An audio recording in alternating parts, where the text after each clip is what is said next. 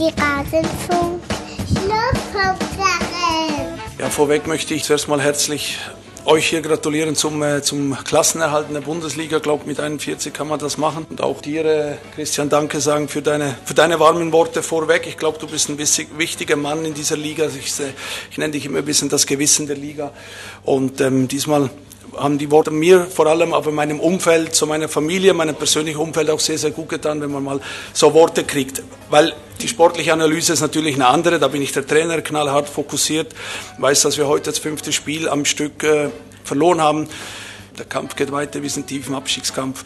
Alle sind letzten Der Kampf geht weiter, sagt Martin Schmidt, Trainer vom FSV Mainz 05 nach dem 0 zu 1 beim SC Freiburg und er ist auch heute am Montag immer noch Trainer vom FSV Mainz 05, denn Rowan Schröder hat zusammen mit dem Sportvorstand die Entscheidung getroffen. Martin Schmidt trotz der sportlichen Misere nicht zu entlassen. Eine bemerkenswerte Entscheidung. Und damit hallo und herzlich willkommen beim Gewissen der Fußball-Podcast-Szene, dem Rasenfunk, in der Schlusskonferenz, Ausgabe Nummer 118 zum 28. Spieltag. Mein Name ist Max Jakob Ost. Ich bin der Ed Genetzer bei Twitter und ich freue mich sehr, dass ihr mit dabei seid. Nicht minder freue ich mich, zwei Gäste bei mir zu haben, mit denen ich diesen Spieltag durchackern kann. Und zwar zum einen Marc Schwitzky von herterbase.de auf Twitter at jungeh1892. Servus Marc. Hallo Max, danke für die Einladung. Sehr gerne, das weißt du. Und außerdem mit dabei, haben wir schon länger nicht mehr gehört, aber ist er fast ein Stammgast hier im Rasenfunk, Florian Bogner von eurosport.de, der at Flohpomuk bei Twitter. Servus Flo. Servus Max, grüß dich.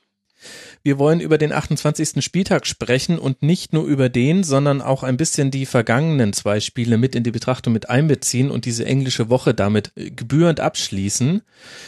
Dafür habe ich mir etwas ganz Feines überlegt, aber vorher muss ich noch ganz kurz sagen, dass wir uns freuen über Rasenfunk-Supporter, die unter rasenfunk.de slash unterstützen den Rasenfunk finanziell helfen können, dass ich das Ganze hier irgendwann mal hauptberuflich machen kann. Und wir haben noch eine allgemeine Frage bekommen. Und mit diesem leichten, aber knackigen Einstieg möchte ich dann äh, loslegen.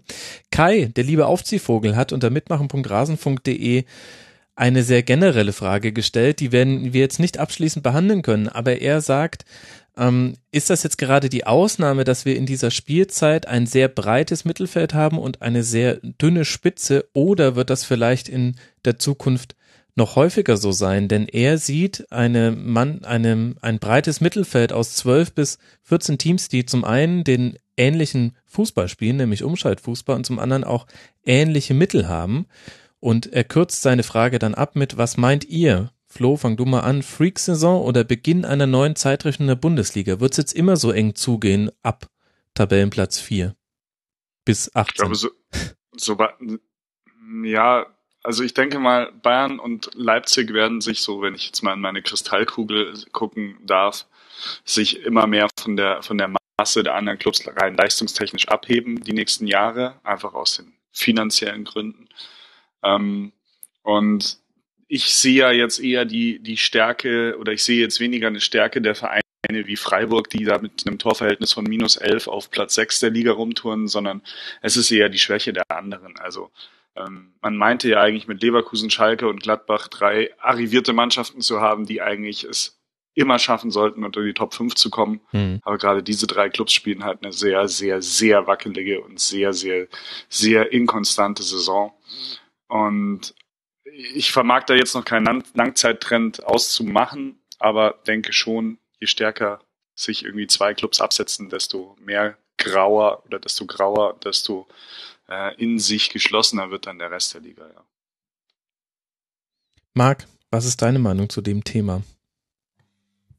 Ähm, ja, was ich würde mich eigentlich bei Flo durchaus anschließen, auch wenn ich nicht weiß, ob es bei Leipzig und Bayern bleiben wird. Ähm, ich denke, Dortmund, wenn sich diese Mannschaft, diese junge Mannschaft so stabilisiert, wenn auch ein Toprak und vor allen Dingen der Hut eventuell die Mannschaft noch so stärken, und es bleiben, werden ja nicht die einzigen Transfers sein, kann ich mir auch gut vorstellen, dass Dortmund zu dieser Spitze gehört. Und ansonsten wird es wahrscheinlich immer eine gewisse Überraschungsmannschaft auf dem vierten geben. Dieses Jahr ist es halt Hoffenheim, in den letzten Jahren war es zum Beispiel Gladbach.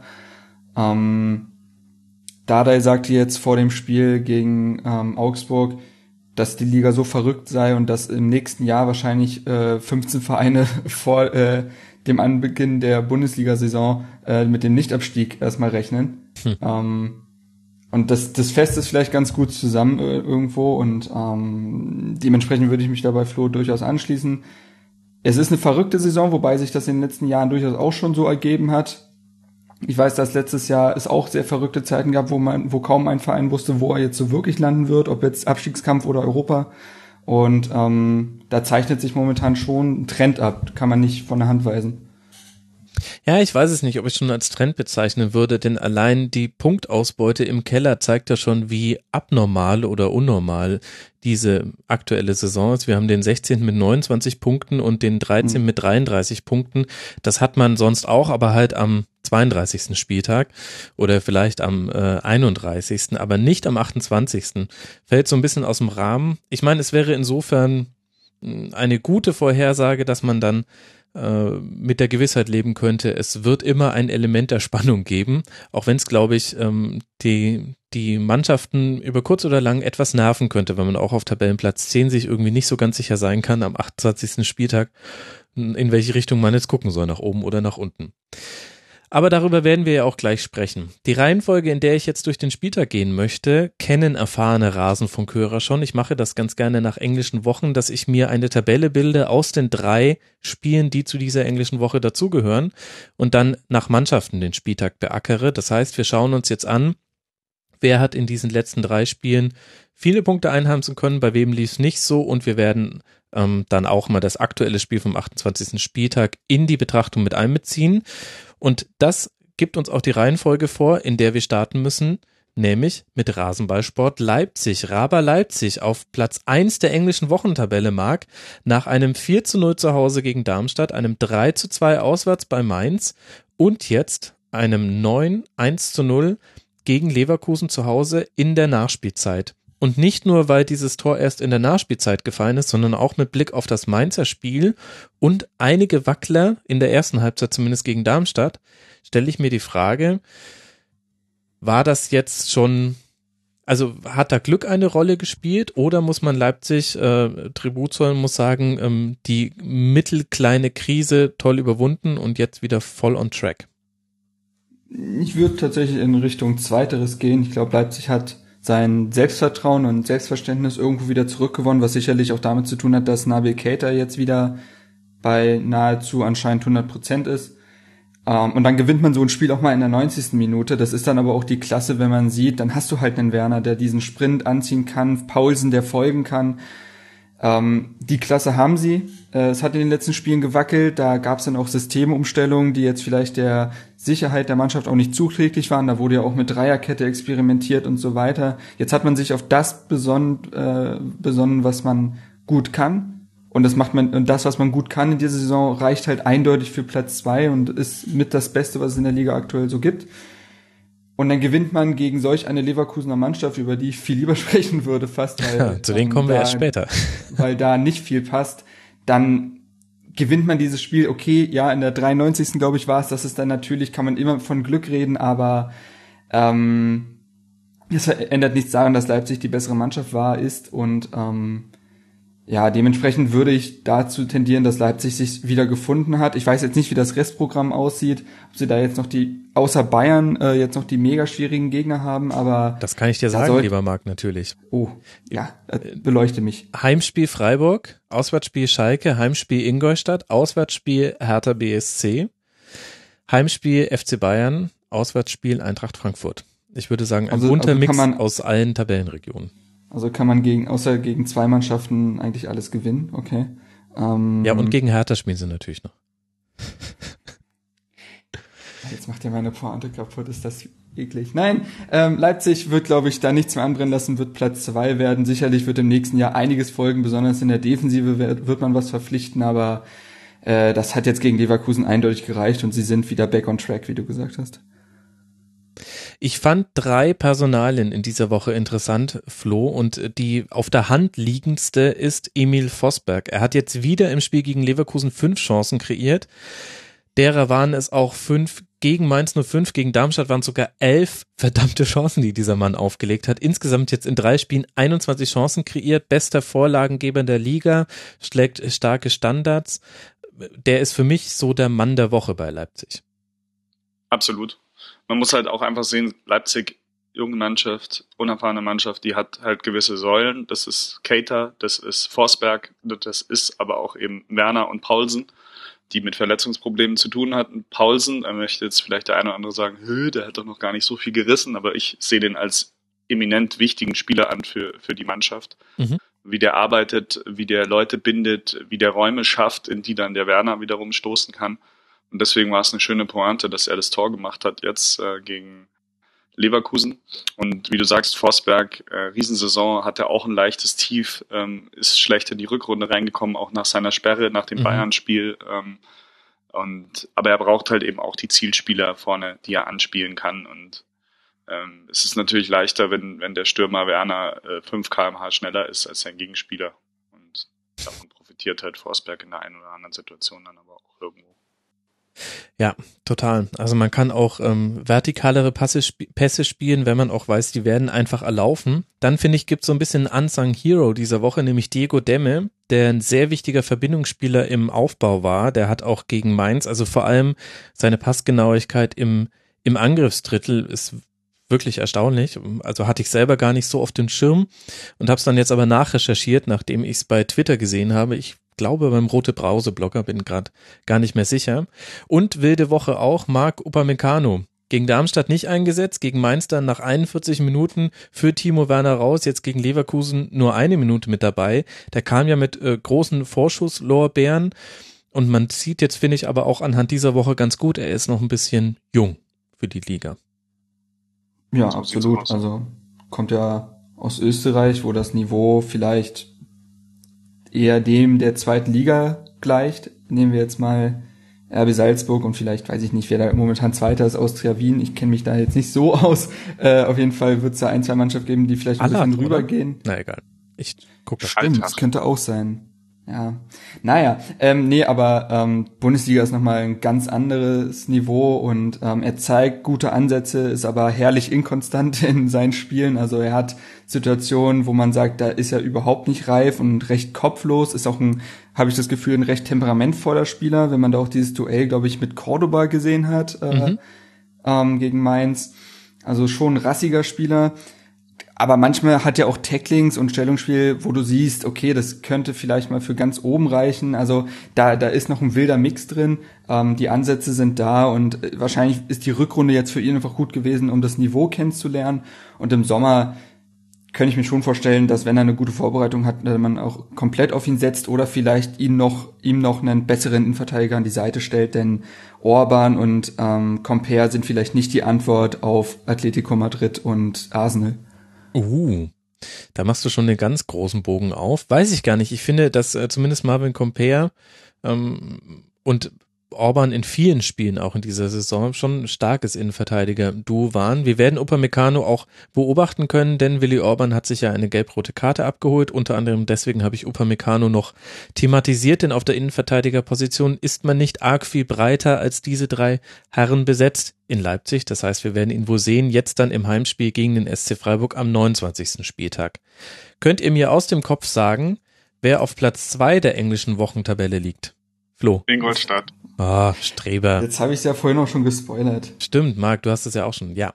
Neun Punkte geholt. Wer hätte das gedacht? Äh, das ähm, herbeigezitierte Szenario, dass man in diesen direkten Duellen gegen die Abstiegskampfkonkurrenten jetzt die wichtigen Punkte holen kann. Es ist zumindest Stand 28. Spieltag eingetreten. Mit neun Punkten saugt sich der FCI an Tabellenplatz 16 heran. Jetzt nur noch ein Punkt Rückstand. Und diese neun Punkte wurden erzielt zu Hause gegen Mainz mit einem 2 zu 1. Wir erinnern uns an den Ausgleich und danach das Flankentor von Hada Junai. Dann ein Auswärtserfolg beim FC Augsburg haben wir am Donnerstag im Rasenfunk besprochen. 3 zu 2 nach 3 zu 0 Führung und jetzt zu Hause gegen Darmstadt auch 3 zu 2 nach zwischenzeitlicher Führung, dann aber auch wieder Rückstand. Flo, was ist es denn, was Ingolstadt jetzt in dieser Phase so stark macht? Oder fallen jetzt auch einfach mal Bälle rein und es kommen halt so ein paar Dinge zusammen, die vorher nicht so gepasst haben? Mm, sowohl als auch. Hm. Also die Bälle fallen natürlich irgendwie rein und wenn jetzt gestern gegen Darmstadt es noch ein bisschen länger 1 zu 2 steht, ähm, dann kriegen die halt auch Probleme mit der Kraft, Probleme mit dem Aufwand und wenn Darmstadt kontern könnte, dann hätte das auch gestern für Darmstadt ausgehen können. Aber ich habe das Gefühl, dass, dass die einfach klar bei der Sache sind. Dass mhm. die mit dem Mike Walpurgis halt auch einen Typen haben, der kann ohne Frage spröde sein, aber er ist, glaube ich, auch der richtige Mann jetzt in der Situation. Ähm, die haben sich letzte Woche oder vor der letzten Woche eingeschworen und haben gesagt, wir haben nur noch diese eine Chance, nämlich diese Woche jetzt bestmöglich irgendwie äh, zu absolvieren, um nochmal ranzuschnuppern, so diese Alles- oder Nichts-Karte. Und da gab es, glaube ich, keine großen äh, Nebenkriegsschauplätze oder irgendwie, die waren alle fokussiert, die waren alle auf die Spiele eingestellt und sie hatten natürlich auch Gegner, die alle schlagbar waren, muss man ja auch sagen. Mhm. Ähm, und hatten dann natürlich ein bisschen Spielglück, ohne Frage. Also wenn du zweimal 3-2 gewinnst und wenn dieser Ball gegen, gegen Mainz, diese Flanke reinfällt, also, aber das haben sie sich verdient, finde ich. Es, es belebt die Liga, dass jetzt eben nicht für alle anderen nur um diesen äh, scheinheiligen Relegationsplatz geht, der ja dann doch die letzten Jahre immer dafür gesorgt hat, dass die Mannschaft auch drin bleibt, sondern dass jetzt wirklich wieder eine reale Abstiegsangst auch bei Clubs wie Wolfsburg etc. pp. Einzug hält. Ähm, ich finde es gut. Marc, du weißt es natürlich als äh, Rasenfunk-Trinkspielgestalter am besten wie oft ich darauf hingewiesen habe, dass mir persönlich der Knipser bei Ingolstadt fehlt. Es sind ja Den auch immer aber. noch erst 31 Punkte. Ja, wer ist es denn jetzt? Ja, der Almor Cohen. Dem können sie nach der Saison, wenn sie drin bleiben, auf jeden Fall ein Denkmal bauen. Also der Mann, der hat jetzt die beiden Tore im letzten Spiel erzielt, äh, also im vorletzten quasi, und jetzt an dem hat er ein Tor und eine Vorlage, glaube ich, gemacht. Mhm. Ähm, verrückt, also verrückt, dass äh, Cohen, der vorher irgendwie immer recht unterm Radar lief, auch schon bei Nürnberg immer als Arbeiter galt, aber jetzt nicht als exzellenter Fußballer oder gar Offensivvirtuose, da die so aus dem Morast hebt und ähm, ja, ich habe auch das Gefühl, dass einfach mit Mike Walpurgis da jemand ist, der irgendwie, die, der auch die Stärken der Mannschaft gut einschätzen kann. Sie kommen halt auch über Standards, dann ist ein ja. Wuppner ganz, ganz wichtig, der jetzt, ich glaube, sein drittes oder viertes äh, direktes Freischusstor in dieser Saison gemacht hat.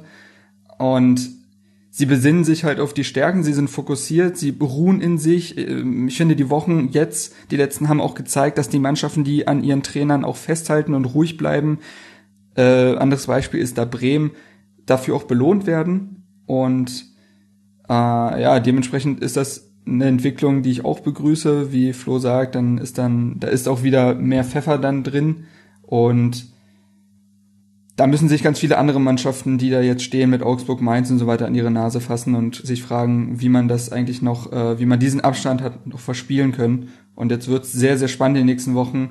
Äh, Ingolstadt hat jetzt quasi das rausgeholt, was ging. Jetzt ist die Frage, ob sie jetzt noch gegen starke Mannschaften ran müssen, denn jetzt waren es ja viele direkte Konkurrenten. Aber wenn wir dann zu Augsburg kommen oder so, da sehe ich, sehe ich sehr, sehr viel schwärzer, auch wenn es das an sich nicht gibt, das Wort. Ähm, ja, also ich, äh, Ingolstadt hat jetzt fast schon die besten Chancen, da unten rauszukommen, einfach durch den Trend, den sie gerade fahren. Ja, also die kommenden Gegner werden auswärts der VfL Wolfsburg sein. Das heißt, eine Mannschaft, die auch nur zwei Punkte Vorsprung auf den FCI hat. Dann zu Hause Werder Bremen. Die scheinen so ein bisschen entrückt zu sein. Dann auswärts bei Leipzig, zu Hause gegen Leverkusen, auswärts beim SC Freiburg und zu Hause gegen Schalke 04. Vielleicht wird es auch wichtig, dass man am 34. Spieltag noch zu Hause antreten muss.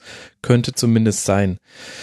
Ingolstadt, ich fand, man hat im Darmstadt-Spiel wieder ganz gut gesehen, was so die Zutaten sind für einen Ingolstadter Erfolg in dieser Saison. Der Gegner wird früh angelaufen. Das setzt immer noch viele Gegner unter einen Stress, der sich negativ im Ballverlusten auswirkt. Auch der SV Darmstadt war davon nicht gefeit. Dann spielen sie viel über die Außen. Suttner und Lecky machen da auch gute Spiele. Jetzt in dieser englischen Woche hat man das wirklich gesehen. Und die wichtigste Komponente hast du schon genannt. Sie werden oft auch auf den Außen zum Beispiel gefault und diese Freistöße von den Außen sind aber brandgefährlich. Äh, Ingolstadt hat jetzt in diesen drei Spielen 21 von 48 Schüssen nach Standards äh, produziert. Das ist einfach die große Gefahr. Da ist man immer noch am besten im Abschluss. Ist halt die Frage, ob sich das wirklich tragen lässt. Ich bin immer noch leicht skeptisch, ehrlich gesagt, aber der Trend zeigt ja in eine eindeutige Richtung. Und äh, Flo, tatsächlich ähm, habe ich da vor allem einen Spirit gesehen, den ich bei vielen anderen Abstiegskandidaten nicht so gesehen habe. Also wie zum Beispiel Amo Cohn, der so ein bisschen Emotional Leader jetzt fast geworden ist und auch Lescano, wie der seine Mitspieler pusht. Das fand ich, also ehrlich gesagt hätte ich das eher auf Darmstadter Seite vermutet und habe das am Sonntag aber nur bei Ingolstadt gesehen und so war es auch schon gegen Augsburg, wo ich es auch bei Augsburger Seite eigentlich vermutet hätte und so war es auch schon gegen Mainz. Ja, das war das, was ich eben meinte, dieses alles auf eine Karte setzen, alle an einem Strang ziehen, das, das sieht man momentan eben sehr, sehr gut bei Ingolstadt. Und bei Darmstadt habe ich es ehrlich gesagt nicht erwartet, weil das ist schon so ein bisschen rette sich wer kann und jeder so ein bisschen für sich, wo spiele ich nächstes Jahr. Also. Aber die brauchen doch noch den Tasmania Berlin Rekord. Also immer noch kein Auswärtspünktchen. Das ist schwierig. Ja, ja, die sind halt auch einfach zu schlecht. Okay. Und äh, ganz kurz noch eine Frage an dich, Flo. Bregerie wird jetzt fehlen nach seiner roten Karte. Ich will jetzt nicht über Theatralik im Fußball ähm, sprechen, bevor die Oscars verliehen werden. Die werden ihn, denke ich, würdigen für die mehrfachen Seitwärtsrollen, die er da gemacht hat, nachdem er getreten hat wird das entscheidend sein jetzt für die nächsten Spiele? Ja, erstmal gegen Wolfsburg und dann gegen Werder, denn auf der Innenverteidigerposition ist man, hat man noch Tisserand, Martip und dann Lukas Gerlspeck. Und das musste ich schon re recherchieren, das wusste ich nicht auswendig. Guter Mann. Wahrscheinlich. Ähm, Anthony nee, Jung also, kann man noch nennen. Ja, ähm, ich glaube nicht, dass das Gefälle innerhalb des Kaders von Ingolstadt dann so dramatisch ist. Also okay. Klar, Bregerie hat eine, hat ganz kurz, gewisse... ich möchte dich nicht unterbrechen, aber ist ja nicht sehr, sehr wichtig bei den Standards, also allein da ja, ja, klar. fehlen. Er hat eine gewisse Präsenz, er hat eine gewisse Größe auch. Äh, das kann schon der Fall sein, aber der Kollege Tisserand ist mir jetzt diese Saison auch noch nicht allzu oft angenehm aufgefallen. Dann kann er jetzt ja mal irgendwie in die Bresche springen. In die Bresche. In die Brescherie springen, ja. wir müssen ganz schnell weitermachen. ja, also ich finde, wir haben Ingolstadt jetzt sehr, sehr würdig äh, äh durchgenommen was man ja als Diss verstehen könnte nach diesem schlechten Wortspiel, wie dem auch sei. Ähm, das waren die einzigen beiden Mannschaften, die alle drei Spiele der englischen Woche gewinnen konnten. Ab jetzt nur noch Mannschaften, die Punkte auch liegen lassen mussten, was im Fall von Werder Bremen auf Platz drei der englischen Wochentabelle und auf Platz elf in der realen Tabelle des 28. Spieltags jetzt nicht allzu schlimm erscheint. Erst auswärts beim SC Freiburg 5 zu 2 gewonnen, dann zu Hause Schalke 04 3 zu 0 weggefiedelt. Und jetzt auswärts bei Eintracht Frankfurt 2 zu 2. Mag die Offensive damit zehn Tore erzielt, das passt und das Ganze ohne Serge Gnabry. Das äh, muss man, glaube ich, immer wieder betonen. Wir haben mehrere Nachfragen bekommen von Chris87.de und vom Schlüsselspieler, ob hinter dieser offensiven Stärke, über die Defensive wollen wir gleich noch sprechen, ein Konzept steht. Schlüsselspieler sagt, er sieht zum ersten Mal seit ganz langer Zeit wieder eine Spielidee. Geht es dir da ähnlich? Ja, äh, passender Name mit Schlüsselspieler, denn ja. ein Schlüsselspieler, der finde ich eigentlich immer für dieses, für diese Idee des Systems stand, war Philipp Bargfrede. Und diese Planstelle konnte man jetzt endlich mal mit Delaney oder auch Eggestein äh, wunderbar ausfüllen. Das hat man vorher halt nicht geschafft und daraus entsteht eine neu gewonnene Balance aus Defensive und Offensive, die einfach stimmt und dadurch hat man eine neue Stabilität, kriegt erzielt, äh, kriegt weniger Gegentore, und ähm, offensiv, ja, wollen wir vielleicht gleich, gleich drüber reden, aber sind sie halt auch brutal effizient. Das war jetzt nicht, ähm, Rasenfunk wurde es auch gesagt. Das 5 zu 2 gegen Freiburg, da hatten sie ja nicht zwei, äh, da hatten sie ja nicht 20 Chancen, sondern äh, nahezu so viele Schüsse wie auch Tore. Mhm, sieben Und Schüsse aufs Tor, fünf davon drin wenn man jetzt das Spiel gegen Frankfurt sieht, die anfangs halt wieder nicht viel falsch machen, außer ihre Chancen liegen lassen und Bremen, ja, ist dann, macht dann genau das, was sie vorher auch geschafft haben, nämlich brutal effizient sein und machen das 1 und 2 zu 0 nicht aus dem Nichts, aber halt aus Chancen, die andere Mannschaften mit weniger Flow äh, oder dem schlechteren Mojo, um den nächsten Shot zu trinken, ähm, nicht haben und nicht machen. Und dementsprechend, äh, glaube ich, ist diese Planstelle, die Bargfred, Bargfrede durch seine Verletzungsanfälligkeit immer wieder aufreißen, aufreißen ließ, mit Delaney und Eggestein sehr gut ausgefüllt. Mhm. Und Flo, kannst du mir erklären, wie es zur defensiven Stabilität kommt. Ich als alter Kritiker der, der Bremer Defensive, das wurde mir jetzt in dieser Woche häufig unter die Augen gerieben bei Twitter. Ähm, hängt das auch mit Eggestein, Delaney, also mit den Sechsern wesentlich zusammen oder müssen wir da woanders hinschauen? Soll ich dir mal was ganz ehrlich sagen? Ich habe äh, kaum ein Werder-Spiel in den letzten Wochen gesehen. Deswegen kann ich dir diese detaillierte Frage nicht ohne Gewäsch beantworten. Also, nee, dann wollen wir es Ich sehe Gewäsch auch, wollen wir nicht. ich sehe auch, äh, wie, wie Marc das gesagt hat, eben diese, diese Position eben jetzt sehr, sehr gut besetzt. Gerade Delaney ist für mich äh, mit der beste Neuzugang jetzt im, im Winter gewesen, überhaupt in der ganzen Liga. Und ähm, aber was jetzt genau dazu geführt hat, die sind halt jetzt auch irgendwo in, drin. Die haben als einziges Team acht Spiele in Folge nicht verloren. Als einziges Team der Bundesliga. Und ähm, aber Werder ist wieder so, so ein, also mich würde jetzt nicht wundern, wenn jetzt Werder plötzlich wieder äh, vier Spiele in Folge nicht gewinnen würde, weil sie sich jetzt schon wieder zu sehr abfeiern oder zu sehr in Euphorie verfallen, um dann am 31., 32. Spieltag plötzlich doch wieder in Abstiegsangst zu geraten und dann aber die letzten zwei Spiele wieder grandios zu gewinnen. Also bei Werder ist immer irgendwie Power, bei Werder ist immer irgendwie Drama, positiv wie negativ, sehr unterhaltsam. Ich als Fan fände ich es anstrengend, aber so macht es mir eigentlich immer sehr viel Spaß, Werder zu verfolgen. So, jetzt habe ich viel drum geredet über was, ich nicht, nicht sagen konnte. Es ist auch schwierig, Marc. Also wenn man sich nur die Zahlen anguckt, dann ist das immer noch nicht, das ist äh, schon deutlich verbessert im Vergleich zu ganz vielen Spielen in dieser Saison, aber es ist immer noch nicht Welt, bewegend, was die Defensive reißt. Also während wir in der Offensive 30 Torschüsse hatten, aus denen jetzt eben die genannten 10 Tore erzielt wurden, haben wir defensiv 44 Torschüsse gegen Werder. Jetzt ist nicht Torschuss gleich Torschuss und so weiter, aber das gibt schon einen Hinweis darauf, man lässt pro Spiel schon auch einiges zu und das hat man ja gerade gegen Frankra äh, Frankfurt, nicht Frankreich. Jetzt ja, ist mir doch gesehen. noch was eingefallen. Ja. Darf ich noch ganz kurz? Wiedwald. Wiedwald. Ja. Ganz wichtig, finde ich. Der ist plötzlich ein Bundesliga-Torwart geworden. Und der strahlt dann natürlich komisch, auch ne? Sicherheit aus für, für die Vorderleute. Also es hängt jetzt nicht nur damit, dass der Mensch äh, jetzt mal ein paar Elfmeter gehalten hat, sondern der hält jetzt einfach das, was er halten muss. Mhm. Und die Unhaltbaren hält er halt nach wie vor nicht, aber das macht nichts. Ja. Und davor in seinen ganzen Episoden, wann immer es ihn mal ins Tor gespült hatte, hatte der halt immer wieder Klöpse drin und, und Fehler drin, die zu Gegentoren geführt haben. Und das macht er halt momentan nicht. So, jetzt Ja. Marc.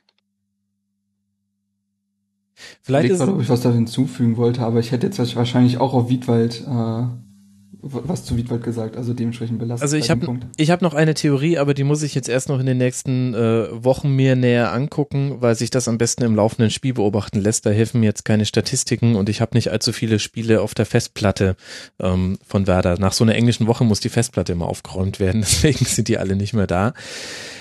Man hat ja jetzt ein zweites System äh, zur Hand. Neben der, ähm, also man kann jetzt sowohl mit einer Dreierkette 3-4-2-1 als auch mit einem 5-3-2 spielen. Das hört sich auf dem Papier gar nicht so unterschiedlich an, aber ich finde, man hat das schon bei Werder gesehen, dass das Unterschiede waren. Ich habe gerade die falschen, äh, die falschen Kombinationen genannt. Ich meinte natürlich ein 4-4-2, Entschuldigung.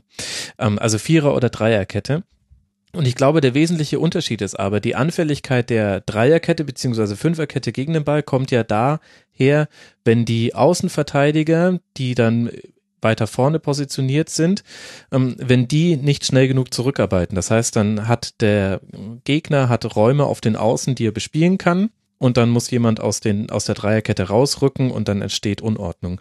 Und ich habe den Eindruck, dass Selassie und Garcia, so gut sie jetzt auch offensiv waren, gerade im Heimspiel gegen Schalke war das sehr gut, dass sie das aber gar nicht so offensiv interpretieren, beziehungsweise einfach immer sehr schnell wieder hinter dem Ball sind. Das muss ich mir jetzt mal angucken, ob sie vielleicht gar nicht so offensiv stehen oder ob sie einfach nur sehr gut in der Rückwärtsbewegung sind. Und ich glaube, das können die sich deshalb erlauben, weil der eigentliche Spielaufbau jetzt mehr über die Mitte erfolgt. Also über Eggestein, Delaney, wer auch immer da auf der Sechs den Ball verteilt. Der kommt relativ schnell zu Grilic, Junusovic, vielleicht auch direkt zu Max Kruse kommen viele erste Bälle, weil er die ganz gut halten kann.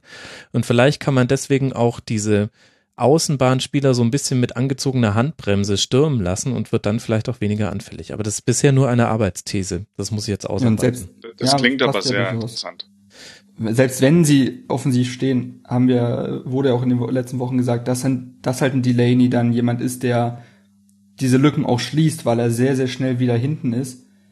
und dann auch äh, in so eine Halbposition eines Außenverteidigers rücken kann, Mhm. also irgendwie in diese Kette reinrückt. Eggestein dasselbe.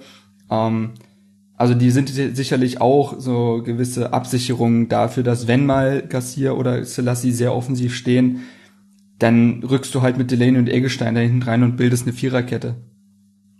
Ja, ja, sie sind da auch flexibler geworden, das muss man echt sagen. Außerdem werde ich noch beobachten, ob sich ähm, Felix Wiedwald beim nächsten Abstoß bei der Sprunggelenk bricht. Das hat nämlich auch chris87.de äh, gefragt und ich weiß ehrlich gesagt gar nicht, was er meint. Das heißt, ich muss jetzt bei den Abstößen von Werder auch nochmal genauer hingucken. Ähm, ansonsten muss man noch kurz äh, for the record festhalten, wie viele Spieler eigentlich verletzt sind. Serge Gnabry, Lamin Sané, jetzt auch Thomas Delaney, Clemens Fritz, Robert Bauer, Iset Hajrovic und Philipp Bargfrede haben alle jetzt gegen die Eintracht gefehlt. Und jetzt noch Caldirola Mittelfußbruch. Das muss man da noch mit dazu reinrechnen in diese tolle Serie von Werder. Da kann man sich nicht beschweren. Es geht jetzt weiter zu Hause im Nordderby gegen den HSV, dann auswärts beim FC Ingolstadt und ab dann nur noch Teams, für die es um Europa geht, nämlich Hertha Ja. BSC, dann der FC, dann äh, zu Hause gegen Hoffenheim und auswärts bei Borussia Dortmund ist das letzte Spiel. Ich würde mal die These aufstellen, man möchte nicht am 33. oder 34. Spieltag gegen Hoffenheim und Dortmund punkten müssen, sondern sollte das möglichst irgendwie vorher eingetütet haben. Aber das ist ja durchaus drin. Ja, aber letzter Spieltag gegen Dortmund. Dortmund ist dann auch schon irgendwie so im Ferienmodus, weil sicher Dritter oder so. Ja, warte mal Jetzt- ab. seid ja nicht sicher Dritter. Also Ja, da, da habe ich noch, da habe ich noch einen Fun Fact, der wird dich umblasen, wenn wir bei Also Werder steigt sind. sagen wir jetzt. Nee, Werder steigt ab. Nee, ich glaube, dass mh, das ist zwar jetzt ähm, nicht so die Riesenerkenntnis, aber ich glaube, dass jetzt äh, das Heimspiel gegen HSV und auswärts beim FC Ingolstadt da noch einen Dreier oder zwei Unentschieden und dann sollte das hinhauen. Aber es würde ja so perfekt passen. Es würde so gut passen. Jetzt verlieren sie gegen Hamburg das Nordderby. Ja, das Momentum ist weg und dann schlittern sie wieder irgendwo rein, und, um sich dann wieder am, am eigenen grün-weißen Schopf aus dem äh, Der, der Flo Wesermorast sucht, zu ziehen. sucht, die, sucht schon die Geschichten. Ja, dabei Ja. gibt's die Geschichte schon, Aber- Flo. Ich habe ich hab ein sensationelles Zitat von Alex Nuri in der Kreiszeitung Sieke gefunden. Ähm, der hat seinen Spielern sowohl Samstag als auch Sonntag als auch Montag freigegeben und als er dann gefragt wurde, was machen Sie jetzt eigentlich dann in den freien Tagen, hat er gesagt, hm, ich habe keine Pläne. Ich zitiere jetzt Kreiszeitung Sieke. Sieke behauptet der 37-Jährige, reagiert auf den Vorschlag auf einen Spaziergang mit seinem Hund aber geradezu euphorisch. Zitat Nuri, eine Riesenidee. Mit dem Hund gehe ich immer gerne raus. Zitat Ende. Ich mache mir ein bisschen Sorgen um seine Freizeitgestaltung. Jetzt sind Ja. gerade dreieinhalb Zuhörer eingeschlafen. Ja, aber wie, ich, ich, ich finde das schon bemerkenswert, dass ein Sportjournalist äh, das in seinen Artikel mit reinschreibt und dann sagt, er reagiere geradezu euphorisch auf den Vorschlag, einen Spaziergang mit seinem Hund zu machen.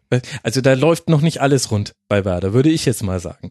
Sowohl auf Ja, Seiten. ich hoffe ja auch, dass irgendeine Zeitung ganz polemisch jetzt beim Spiel Hamburg gegen Bremen dann irgendwie vom, äh, vom Duell um Europa spricht. Das würde ich auch. Schauen wir mal. Ich Ich grundsätzlich finde es auch immer schwierig, wenn in Deutschland vom Duell um Europa gesprochen wird. Aber vielleicht bin ich da auch zu sehr in der Historie. Wir machen weiter mit Borussia Mönchengladbach, einer komplett äh, unbefleckten Mannschaft. Was Europa angeht, nein, das ist komplett falsch, denn gerade Gladbach hat es jetzt durch sieben Punkte aus dieser englischen Woche erreicht durch ein 0 zu 0 bei der Eintracht, ein 1 zu 0 zu Hause gegen Hertha BSC, Mark erinnert sich leidvoll. Und jetzt einem 3 zu 2 im Derby gegen Köln hat sich Gladbach bis auf zwei Punkte an Tabellenplatz 6 herangesaugt und gleichzeitig die Kölner auch davor bewahrt, da oben richtig reinzustoßen. Man ist jetzt nur noch ein Punkt hinter Köln und eben zwei Punkte hinter dem SC Freiburg auf Platz 6. Schauen wir auf dieses äh, Derby, Flo. 74 Prozent Ballbesitz, Gladbach 16 zu 9 Torschüsse und der FC hatte auch nur zwei aufs Tor selbst. Die waren dann auch beide gleich drin. War da jetzt Gladbach so dominant oder hat der FC auch von seiner ganzen Spielidee her gesagt, macht ihr mal und wir versuchen das mit Kontern zu lösen? Das waren zwei Mannschaften, die mal sehen wollten. Und am Ende hat sich dann mit Gladbach die Mannschaft durchgesetzt, die momentan besser drauf ist, die momentan auch noch die besseren Einzelspieler zur Verfügung hat. Und ähm, das war am Ende für mich der Unterschied und nicht irgendwie was, was spieltaktische Zwänge oder Belange, weil in so einem Derby auch wie das geführt wurde und wie es dann, wie es dann auch hin und her ging, ähm, ist es manchmal, sind es manchmal wirklich dann nur die, die Kleinigkeiten und am Ende das, dass Stindel halt wieder so einer ist, der, der so einen Ball dann reinmacht. Mhm. Das hätte man vorher eigentlich gut, gut tippen oder wetten können passt ganz gut zu dem, was man bisher von Gladbach gesehen hat. Ich finde interessant, Marc, dass Gladbach sehr, sehr viel über die Doppelsechs aufbaut und dass man da jetzt keinen Unterschied gemerkt hat. Ähm, Darut sowieso in einer guten Form, aber jetzt auch Strobel in diesem Spiel äh, sehr, sehr ballsicher, die Bälle toll verteilt auf die Außen, Hoffmann Hazard auch ähm, deutlich verbessert zu, noch wenn wir mal vier Wochen zurückspringen, als wir diese kleine Krise bei Gladbach hatten. Also insgesamt schon sehr gefestigt und ich finde von den Teams, bei denen man das Wort Europa fallen lässt, ist für mich Gladbach fast dasjenige, wo ich das Gefühl habe, ja, das äh, deckt sich am meisten mit den Eindrücken der letzten Wochen, wenn man jetzt mal so einen zehn Wochen Zeitraum nimmt. Jupp, nein, ähm, sehe ich, sehe ich an sich genauso. Man hat schon gemerkt gegen Hertha, dass sie, also das war einfach eine richtig gute Leistung von, äh, von Gladbach in dem Spiel. Mhm. Und auch jetzt gegen Köln sah das gut aus. Sie haben ihren Flow wiedergefunden, sind sichtlich gestärkt jetzt aus äh, den letzten Spielen gegangen, wo sie sich wiedergefunden haben. Und dann, wie du sagst, dann kann auch ein Strobel mal ein Spiel aufbauen, weil einfach das äh, die die Gesamttaktik und die Gesamtform einfach wieder stimmt und ähm, also wenn man das Spiel sieht, dann äh, merkt man schon, dass Gladbach so langsam wieder an das rankommt, woran man sich durchaus erinnern konnte. Also durchaus viele Chancen. Klar, Westergaard macht das einzeln durch den Kopfball, aber das ist halt nun mal immer ein Mittel äh, mit, so, mit so einem Spieler. Und es war ein verdienter Sieg. Und wie du sagst, Gladbach äh, einer der absoluten Gewinner der englischen Woche und wird sicherlich, ähm, also mit denen rechne ich ja sowieso schon äh, sehr lange, dass sie uns noch überholen werden ob das noch wirklich so der Fall sein wird, aber ich glaube, Platz 6 kriegen die auf jeden Fall hin, weil sie eigentlich am beständigsten und am ja, formstärksten von allen Mannschaften da auftreten. Mhm. Interessantes Restprogramm, was vor allem die Reihenfolge der Spiele angeht. Es geht zuerst auswärts nach Hoffenheim, dann zu Hause gegen Borussia Dortmund, das heißt Tabellenplatz drei und vier und dann gegen Mainz, Augsburg, Wolfsburg und Darmstadt. Das heißt, in den letzten vier Spielen geht es dann eher gegen unterklassige Teams, für die aber dann wahrscheinlich auch schon sehr, sehr viel auf dem Spiel stehen wird. Das sind am Ende der Saison jetzt auch nicht die leichtesten Spiele, aber interessant. Darmstadt ist, glaube ich, dankbar. Ja, ja, vor allem auch das Zuhause. Zu Hause sind sie eh stärker. Ein bisschen äh, hakt's vorne noch. Erst 34 Tore erzielt nach 28 Spieltagen. Das ist jetzt nicht weltbewegend, aber das wissen die Gladbacher auch, dass sie jetzt gerade nicht die Könige der Chancenverwertung sind. Vielleicht sollte man da mal einen Workshop mit Werder machen und dann läuft das wieder besser. Bei Gladbach darf man halt nie das äh, DFB-Pokalspiel noch vergessen. Weil das ist, ja. glaube ich, das große Ding für die. die Zu Hause gegen die Eintracht. Dieses. Dürsten nach einem Titel oder zumindest, wenn man es ja noch gar nicht wagen mag, an ein etwaiges Finale gegen Bayern oder Dortmund zu denken, zumindest mal wieder in einem Finale zu stehen, nach Berlin zu kommen. Ähm, das ist, glaube ich, jetzt das ganz, ganz große Ziel für die. Mhm. Und ähm, ja, je nachdem, ob sie dann da dabei sind und das gewinnen oder halt nicht, wird Platz sieben dann reichen. Äh, außer Frankfurt gewinnt den Pokal, aber Frankfurt spielt auch noch irgendwo da oben mit. Also ähm, die Liga ist, glaube ich, für sie natürlich das Brot- und Buttergeschäft und natürlich wollen sie sich über die Liga nach, mit, für Europa qualifizieren, aber dieses Pokalspiel ist das Nonplusultra für die. Das mhm. darf man nicht vergessen. Speaking of Pokalspiele, die das Non-Plus-Ultra sind, dann können wir doch auch über den fünf Platzierten in der englischen Wochentabelle sprechen, nämlich den FC Bayern. Die haben nur skandalöse sechs Punkte aus drei Spielen geholt, denn es gab eine 0 zu 1 Heimliga, eine 0 zu 1 Niederlage gegen die TSG aus Hoffenheim, flankiert von zwei überzeugenden Siegen. Einer zu Hause 6 zu 0 gegen den FC Augsburg floh und der zweite zu Hause gegen eine gewisse Mannschaft aus Dortmund 4 zu 1. Früher haben wir ganze eigene Sendungen zum deutschen Klassiko oder zum Krassiko oder wie auch immer ihr ihn nennen wollt gemacht. Ich bin ehrlich gesagt äh, bei diesem Spieltag sehr zufrieden damit, das nicht getan zu haben, denn irgendwie war mir dafür der Auftritt der Dortmunder zu blutleer und ich weiß nicht so ganz, wie ich diese Leistung von Bayern einschätzen soll. Wie ist denn deine Meinung zu dem Spiel? meine Meinung zu dem Spiel ist, dass es ein wunderbares Testspiel war vor einer Champions League Aufgabe für beide, mhm. der großen. Und auch so ein äh, Testkick vor einem DFB-Pokalfinale, wo sich beide noch nicht so richtig haben in die Karten gucken lassen. Also vor allem Dortmund und Bayern. Ja. Äh, DFB-Pokal-Halbfinale am 26. April.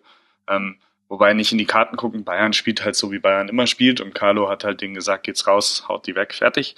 Aber Tuchel war natürlich auch personell nicht in der Lage, da irgendwas entgegenzusetzen, was, wo er jetzt gesagt hätte, ah komm, da probiere ich jetzt schon mal meine 1A Masterlösung, wie wir Bayern vielleicht äh, schlagen könnten, weil die hebt er sich definitiv fürs, fürs Halbfinale aus auf. Und sie haben ja den doppelten Boden, dass sie relativ sicher Vierter sind. Hm. Klar, Champions League Quali immer so ein Ding, wo man auch mal gerne, ich sag mal, Dortmund ist da auch ein gebranntes Kind, FC Brügge, man erinnert sich, nach mhm. Timo Rost, Energie Cottbus, letzter Spieltag 1-1. Da haben sie es mal oh. verbeutelt und sind dann eben raus. Ähm, aber das ist schon graue Vorzeit gewesen. Ja, aus Bayern Sicht, da wir jetzt über den FC Bayern sprechen wollen und nicht über Dortmund, ähm, hat man gesehen, dass Ribery und Robben ähm, richtig, richtig heiß sind, richtig gut drauf sind, gerade zur rechten Zeit der Saison. Aber mich hat ehrlich gesagt überrascht, dass Robben von Anfang an gespielt hat, weil der hat gegen Hoffenheim von Anfang an gespielt und er wird gegen Real von Anfang an spielen. Also drei Spiele in Folge innerhalb von acht Tagen von Anfang an. Ist halt die Frage, ob die zwei gut Ribery geschont gewesen gegen Hoffenheim, beziehungsweise erst eingewechselt worden, ob die das halt in dem Alter wirklich dann auch noch an, innerhalb von vier Tagen zweimal so abrufen können. Mhm. Zweimal so ein Feuerwerk abbrennen können. Weil bei Robben ist es immer ein schmaler Grad zwischen, sensationelle Leistung, weil er ihn jetzt wieder reingelegt hat, oder er hat sich halt siebenmal festgerannt und damit seine Mitspieler auch zu Weißglut getrieben. Das kann dann sehr schnell dysfunktional werden für die Mannschaft. Und das, also die zwei haben für mich diesem Spiel den, den Stempel aufgedrückt. Lewandowski, dass er zwei Tore gemacht hat, schön und gut. Einer war ein Freistoß, der andere war ein Strafstoß. Also ja, das war für mich die Geschichte des Spiels, beziehungsweise wie du schon sagtest, ähm, es war eigentlich nicht so viel äh, Aufhebens oder man muss nicht so viel Aufhebens über das Spiel machen. Es hatte halt ein paar ganz nette Einzelgeschichten mit dieser Lewandowski-Schultergeschichte, dann, dass er mit diesem Bartra noch diesen Zweikampf hatte, wo er sich nachher beschwert hätte. Das war Absicht. Ähm, mit dem Dembele, der sich geduckt hat. Also man konnte über viele einzelne Szenen trefflich äh, diskutieren, aber mhm. die Bedeutung des Spiels generell oder auch die ganze äh, Entwicklung des Spiels war, war vorhersehbar. Das Skript war eher langweilig. Eine Szene, über die recht wenig diskutiert wurde, worum wir aber gebeten wurden, Marc, von Carsten Jutzi auf Facebook, war über den Bayern-Strafstoß zu diskutieren. Er sieht da eher Lewandowski, der Birki auf den Fuß tritt. Ich habe bei Colinas Erben aber gelernt, bei Beinstellen ist schon der Versuch strafbar, auch im Strafraum. Also ich finde immer noch, dass das äh, eindeutig ein Strafstoß war. Möchtest du mir widersprechen? Gar nicht mitbekommen, dass es eine Diskussion gibt und die würde ich auch nicht aufmachen. Ich bin da auf deiner Seite, ja. Ja, also lieber Carsten, ich ähm, verlinke mal in den Shownotes noch einen längeren Artikel von Colinas Erben dazu, da wird es nochmal näher besprochen und das hört sich zumindest für mich sehr schlüssig an. Ähm, man kann aber natürlich trotzdem über alles diskutieren. Ich würde gerne noch einen Satz dazu sagen. Ja. Das ist das, die, die, der, der Fluch der Zeitlupe. Man muss sich das in der Live-Situation angucken, von mir aus auch aus mehreren Kamerapositionen. Birki fährt den Fuß aus, stellt den Fuß quasi in die Laufbahn von Robert Lewandowski, der mit viel Tempo versucht vorbeizugehen und dann zu Fall kommt. Dass er im Endeffekt, wie von der Super Slow-Mo dann aufgelöst, auf den Fuß von Birki tritt, ist klar, das ist faktisch so. Aber er tritt da drauf, weil Birki diesen Fuß da in den Weg gestellt hat.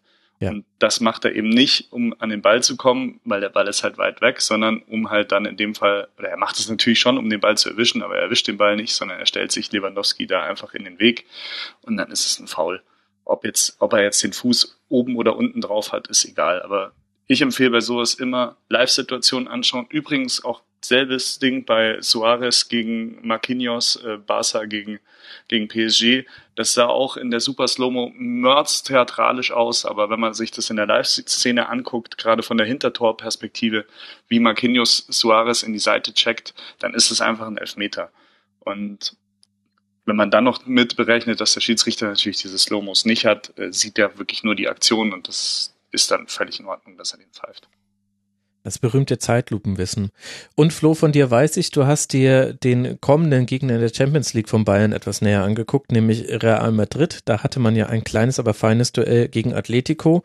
Und jetzt wissen wir, nicht nur bei Bayern wird Mats Hummels ausfallen, der sich im geheimen Sonntagstraining verletzt hat, sondern auch bei Real Pepe. Was kannst du uns denn über Madrid sagen, was wichtig ist für diese Partie am Mittwochabend? Ja, zum einen, dass Pepe wirklich sehr fehlen wird weil auch Varan fehlt und dann wird selbst bei Real Madrid in der Innenverteidigung dünn. Dann kommt nämlich ein Herr, äh, ein Herr mit Namen Nacho Fernandes ins Spiel, außer sie dann überlegt was ganz Wildes und stellt irgendwie Casemiro oder so in die Abwehr, aber das kann ich mir jetzt nicht vorstellen. Mhm. Ähm, und ja, dieser Nacho Fernandes, ich will dem Mann nicht zu nahe treten, aber das ist jetzt nicht einer, wo ich sage, den stelle ich jetzt äh, bequem gegen Lewandowski und Robben und Ribéry und es läuft dann. Ähm, insofern da schon mal ein kleiner Vorteil für Bayern, weil Bayern wiederum kann den Ausfall von Hummels ganz gut kompensieren mit der Verteidigung Martinez Boateng. Also da gibt es deutlich schlechtere Varianten. Mhm. Ähm, aufgefallen ist mir jetzt gegen Atletico, dass, dass Modric, der wirklich lausige Wochen hinter sich hatte, wieder besser in Form gekommen ist. Das ist dann wiederum nicht so gut für, für Bayern. Also der konnte wieder ein bisschen mehr und engagierter und auch äh, zielführender am Spiel teilnehmen das große Plus hat sich eben auch wieder gegen, gegen Atletico gezeigt, sind die Standards nach wie vor. Das ist wirklich das Beste im Weltfußball mit, mit weitem Abstand, allein weil Real so viele Zielspieler hat, die auf die diese Bälle segeln können. Also äh, Bale, Benzema, Ronaldo sind alle aus, ausnehmend gute Kopfballspieler. Dann gibt's noch diesen Herrn äh, mit Namen Sergio Ramos, mhm. der dem einen oder anderen schon mal aufgefallen sein könnte als Spezialist des Kopfballspiels. Ähm, auch Casemiro wird gerne mal angespielt, äh, hoch äh, im Strafraum und Groß und Modric sind halt da auch wirklich außerordentlich gut. Also Real ist insofern, selbst wenn sie einen richtig, richtig lausigen Tag erwischen am Mittwoch in München und selbst wenn sie dann irgendwann mal 2-0 oder 3-0 hinten liegen, lass diesen einen Freistoß kommen von Groß, lass dieses eine Kopfballtor kommen und schon hast du wieder ein offenes Spiel fürs Rückspiel. Wo die Bayern angreifen können, ist natürlich immer so der, der Halbraum um Casemiro herum, den ich jetzt nicht für den allerschnellsten halte. Das ist so ein bisschen dasselbe wie bei Alonso, aber mhm. bei Reals 4-3-3, wenn du Modric, wenn du Groß hast, wenn du die beiden involviert hast im Spiel nach vorne, du hattest jetzt gegen Atletico auch sehr oft die Situation, dass die Außenverteidiger Carvajal und Marcelo sehr weit vorne gespielt haben und Atletico hat dann wirklich diese Halbräume hinter den Außenverteidigern, hinter Modric und Groß gesucht, haben wirklich versucht, schnell beim Umschaltspiel auch dort erstmal Männer zu postieren. Das muss man ja auch erstmal schaffen, dass man in diesem Raum jemanden hat, den man anspielen kann. Das hat ganz gut gepasst. So sind auch dann die, die, äh, die guten Chancen von Atletico entstanden. Und äh, das Paradebeispiel war wirklich der Ausgleich von Griesmann, mhm. der in aller Ruhe aufgebaut war von Savic vom Innenverteidiger halb rechts, der dann durchs Zentrum gespielt hat. Dann lief der Ball über zwei Stationen, Real hatte keinen Zugriff und auf einmal war Angel Correa wirklich im Rücken von Casimiro zentral vorm Tor, 25 Meter frei und hatte dann das Spiel vor sich, hatte Griesmann vor sich, konnte den Ball links in die Gasse spielen und ja, Nacho war dann noch nicht richtig drin, weil er für Pepe gerade erst eingewechselt war. Carvajal ist nicht richtig eingerückt. Griezmann ist zwischen die beiden rein und stand frei vor Navas und hat dann den Ausgleich gemacht. Also so kann man Real knacken. Aber Real, ja, es ist eine 50-50 Sache, würde ich sagen, am Mittwoch. Also ich kann da jetzt keinen Vorteil für irgendjemanden aktuell erkennen. Es wird, wird ein grandioses Spiel, da, da, da bin ich mir sicher. Mhm. Aber wer da jetzt wirklich die Nase vorne hat, boah, ganz, ganz eng. Ja, ich bin für meinen Teil gespannt, wie die Bayern das lösen werden, dass ähm, mit Toni Kroos einer der wichtigsten Aufbauspieler bei Real viel auf den Flügeln oder in diesen Halbräumen zwischen Flügel und Zentrum inzwischen zu finden ist. Das heißt, auf dem Papier zumindest müssen Ribéry und Robben beide auch defensiv einiges an Aufgaben erfüllen. Also die müssen schnell hinter dem Ball kommen, wenn der Ball verloren wird, wenn es denn dafür noch die Möglichkeit gibt. Und dann werden es die Kleinigkeiten sein. Können wir uns drauf freuen. Und vor dieser Woche hätte ich gesagt, von diesem Champions League Segment wäre es ganz einfach zur TSG aus Hoffenheim weit überzuleiten, denn da, da summt man die Champions League Hymne inzwischen ja schon mit, Marc. 51 Punkte, damit Dritter, aber eben auch nur 51 Punkte. Man hätte die große Chance gehabt, beim HSV mit einem Sieg auch mit einer neun Punkte Woche diese englische Woche abzuschließen. Stattdessen hat man jetzt nur die sechs Punkte aus dem Sieg bei euch, bei Berlin, dann zu Hause gegen Bayern und jetzt eben dieses 1 zu 2 in Hamburg. Woran hat's denn da deiner Einschätzung nach gelegen? Frische? Mm, ich würde ich weiß nicht, ob das auch äh, tot, ähm, an der Leistung Hoffenheims lag oder an der Tagesform Hoffenheims, sondern ich würde es eher bei den Heimspielen des HSV festmachen, mhm. der die Kraft seiner Heimspiele unglaublich gut nutzt. Da hat Gistol ein Werkzeug gefunden, was den HSV im Abschiedskampf echt abhebt. Äh, auch da wieder kurz der Quervergleich zum Spiel gegen Hertha. Wir haben genau dasselbe erlebt oder ähm, Gladbach äh, hat es, glaube ich, war es nicht zweimal sogar in Hamburg, ich bin mir nicht mehr ganz sicher. Ähm, also sowohl Liga als auch Pokal. Äh, unglaublich, was der HSV dann im Heimspiel macht, denn er zieht jeden Gegner so ein bisschen auf ihr Niveau, zwingt den die Spielweise auf. Mhm. Also sehr kämpferisch, laufintensiv, beinahe, beinahe chaotisch und halt, ähm, ich habe das Gefühl, es gewinnt in Hamburg gewinnt der, der emotional aufgebauschter ist und der, der es mehr will. Und mhm. äh, das ist in der Regel jetzt gerade der HSV, der jetzt einfach diese Punkte eminent wichtig braucht. Und dementsprechend weiß ich gar nicht, ob man das total in Hoffenheim festmachen kann. Natürlich, wenn Hoffenheim einen perfekten Tag erwischt, brauchen wir nicht drüber reden, können sie das Spiel gewinnen. Mhm. Das ist klar. Dann können sie das über Qualität und auch über System durchaus, sie haben ja auch durchaus ein System, was so ein ruhiges, chaotisch, äh, was so ein chaotisches Spiel durchaus beruhigen könnte ähm, mit diesem guten Aufbau, mit dieser Dreierkette, mit Vogt, der da sehr wichtig ist. Aber in dem Spiel hat es halt der HSV geschafft, sein Spiel ähm, voll durchzuziehen und dann haben sie es gegen sehr viele Mannschaften, die qualitativ besser als sie aufgestellt sind, schon bewiesen, dass sie dann solche Spiele halt gewinnen. Also Heimspiele beim HSV sind für keine Mannschaft äh, leicht. Außer für Bayern vielleicht. Wisst ihr aus dem Gefühl heraus grob, wann die letzte Heimniederlage für den HSV stattfand? Es war nee, sehr kalt. Äh, 5. Sehr November. Kalt. Am 10. Spieltag zu Hause gegen Borussia Dortmund. Das war die letzte Heimniederlage des HSV. Seitdem immer gewonnen oder unentschieden, unter anderem im Nordderby. Das gibt einen klaren äh, Hinweis auf die Stärke des HSV, die du ja gerade auch herausgearbeitet hast. Und während ich es normalerweise natürlich nicht gestattet hätte, dass wir mit Hoffenheim anfangen und über den HSV sprechen, war es in diesem Fall kein Problem, denn der HSV liegt auch in der englischen Wochentabelle direkt hinter Hoffenheim, haben ja auch sechs Punkte geholt, eben aus diesem Heimsieg gegen den FC 2 zu 1, auswärts bei Dortmund dann 0 zu 3 und jetzt eben dieses zweite 2 zu 1. Aber um nochmal auf Hoffenheim zu kommen, Flo, die ähm, standen ja unter anderem wegen des Sieges Sieges ähm, gegen die Bayern sehr im Fokus.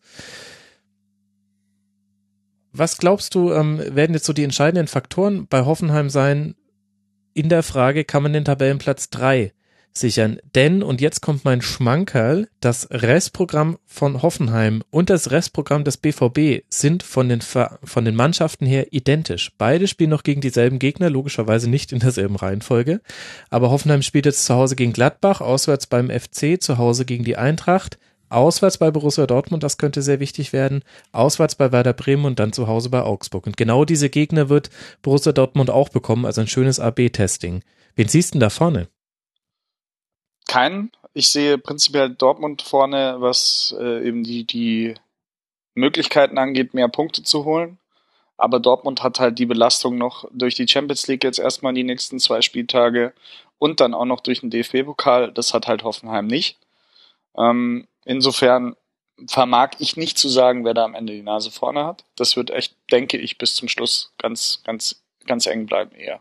Ja, ich widerspreche natürlich da jetzt vorhin meiner äh, gut gewollten These, dass Dortmund am letzten Spieltag nichts mehr zu tun hat, haben wird mit mhm. drei oder vier. Ähm, aber das ist jetzt so meine Einschätzung, also meine wirkliche Einschätzung. Zu Hoffenheim zu sagen zu der Woche, es war halt eine sehr, sehr, sehr, sehr schöne Vorschau aufs nächste Jahr. Ähm, wie das ist, mhm. wenn man unter der Woche ein, ein Highlight-Spiel hat, wo man, wie man so schön sagt, alles raushaut. Mhm. Ah, und äh, mm. ähm, oh, Und dann spielt man halt äh, ein paar Tage später in Hamburg bei so einem Gegner, wo man nicht so richtig weiß, was können die, was machen die so. Mal sind sie gut, mal sind sie schlecht. Ja gut, heimstark schon, aber ach ja, da fahren wir jetzt mal hin, dann tauschen wir irgendwie drei Spieler aus, da lassen wir mal den Demir bei draußen äh, und den und diesen und jenen. Ja, und zack, hast du 2-1 verloren.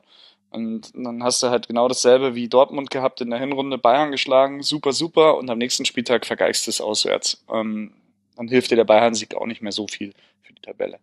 Also insofern, da hat Hoffenheim gesehen, wie es wie es läuft, wenn man wenn man unter der Woche so ein emotional absolut hochwertiges Spiel hat und dann mhm. am Wochenende trotzdem nochmal gewinnen muss eigentlich.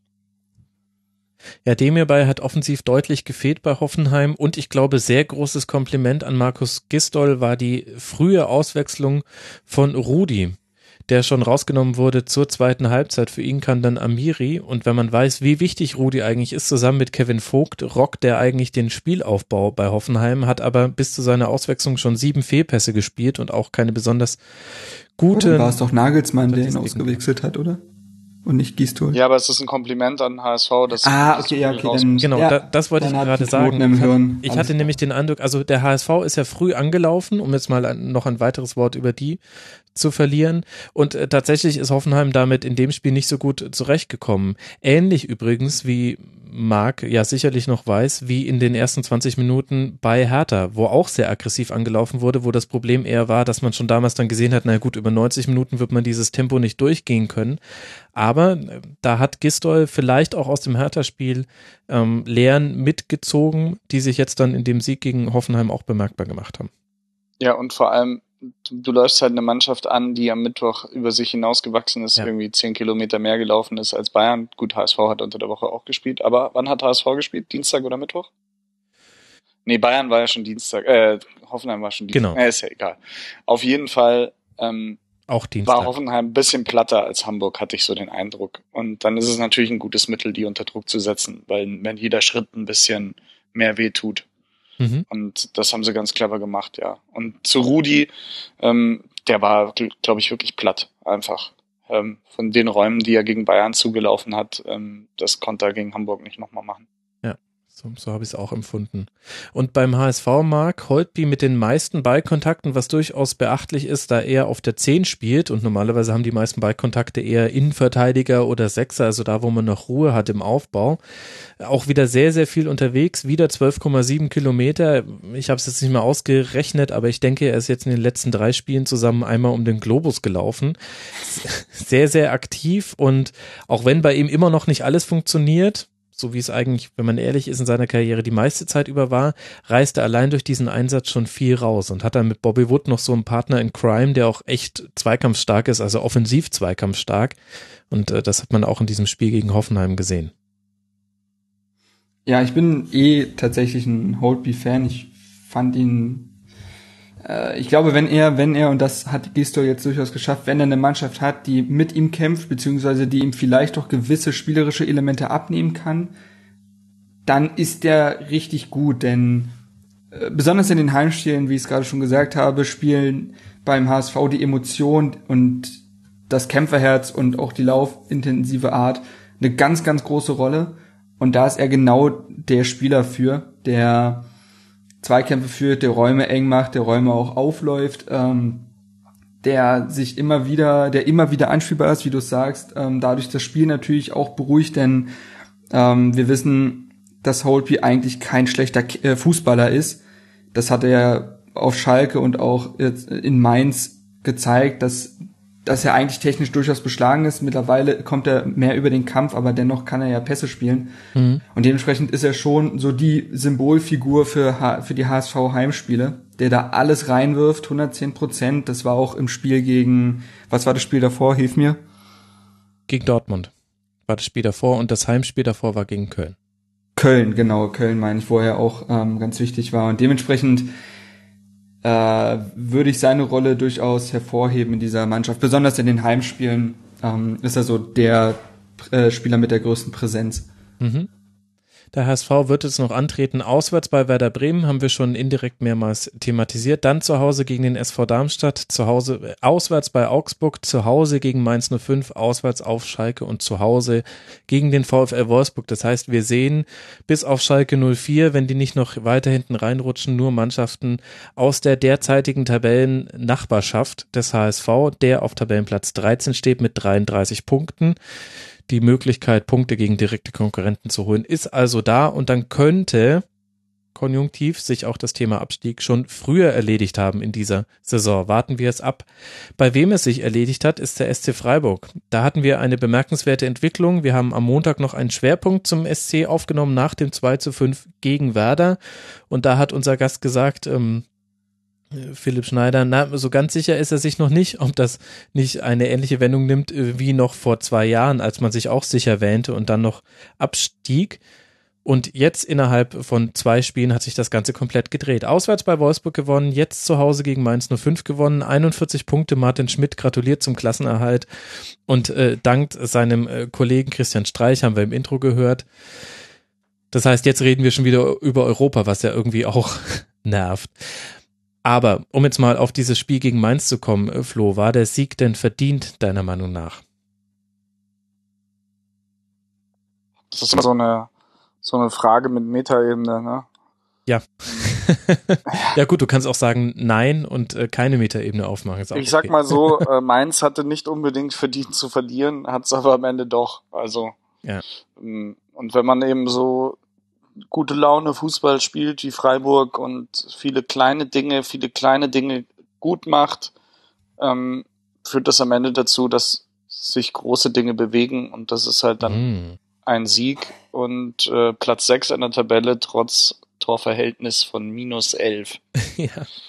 Wobei so gute Launig war es jetzt gar nicht gegen Mainz. Es war ein zähes Spiel, Marc. Wir haben sieben zu neun Torschüsse, insgesamt nur sechs Torschüsse beider Mannschaften jeweils auf des Gegners Tor selbst. Also sehr, sehr mhm. zäh. Aber das ist vielleicht auch die wesentliche Qualität von Freiburg in dieser Saison, so wie man ja auch auf Wolfsburg nicht viele Chancen gebraucht hat, um da einen Dreier mitzunehmen. So war es jetzt auch gegen Mainz, auch wenn die Entstehung natürlich etwas unglücklich war, für aus Mainzer Sicht. Also ich habe nur die Zusammenfassung gesehen, sage ich voraus, aber ich hatte das Gefühl, Freiburg muss normalerweise extrem intensiv für drei Punkte arbeiten.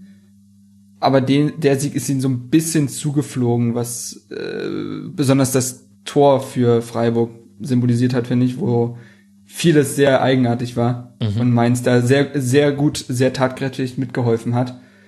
Ja, also das Freiburg hat halt gegen eine Mannschaft gespielt, das habe ich jetzt auch bei Hertha Augsburg erlebt. Gegen eine Mannschaft gespielt, die in einer Situation ist, die typisch für eine Mannschaft ist, die in der Rückrunde einfach gar nichts mehr reißt, einfach überhaupt, es will nichts mehr klappen, man befindet sich in so einem Negativstrudel und man kommt da einfach nicht raus. Ja, und dann hatte Mainz ganz, ganz arg mit sich selbst zu kämpfen und Freiburg konnte dann der Nutznießer sein. Ja, Alexander Jung fragt uns auf Facebook, ich zitiere, muss Freiburg. Grüße Alex, der ist von Hertha Base. Ach ja, Grüße. Dann musst du es jetzt auch beantworten. äh, muss Freiburg darauf hoffen, dass die Teams um sie herum genug Punkte einfahren, damit der SC nicht in die Europa League einzieht? Immerhin sind Griffo und Philipp dem Vernehmen nach ja wohl schon weg.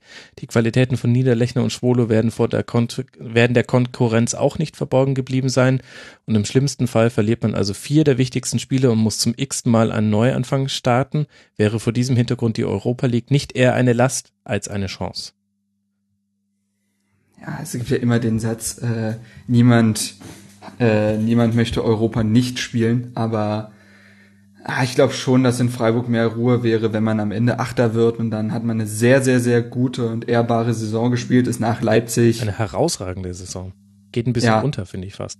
Absolut, ich wollte gerade sagen, äh, Leipzig nimmt da so ein bisschen das Licht in äh, äh den Spotlight, aber äh, Freiburg spielt ist schon so die Überraschungsmannschaft der Saison und letztendlich glaube ich schon, so wie Alex auch sagt, äh, auch sagt, was da für Spieler wahrscheinlich wieder gehen werden. Ja, okay, so Jünschu, der wird wahrscheinlich noch bleiben.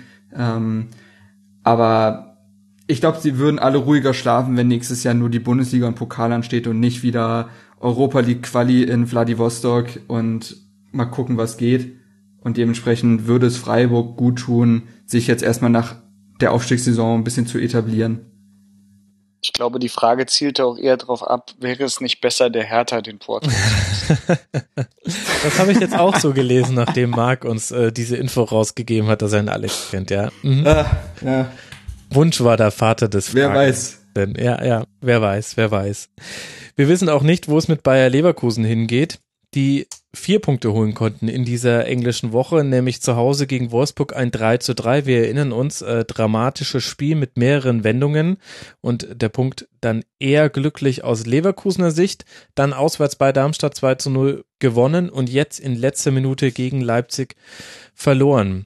Flo, ich bin bei Leverkusen komplett hilflos. Ich sehe da schon, dass da immer noch Leute spielen, die kicken können. Ich sehe auch bei einigen eine ansteigende Formkurve. Also Volland ähm, ist wieder mehr im Spiel beteiligt. Julian Brandt macht wieder bessere Spiele. Kai Havertz äh, stabilisiert sich auf einem sehr hohen Niveau, vor allem für sein Alter.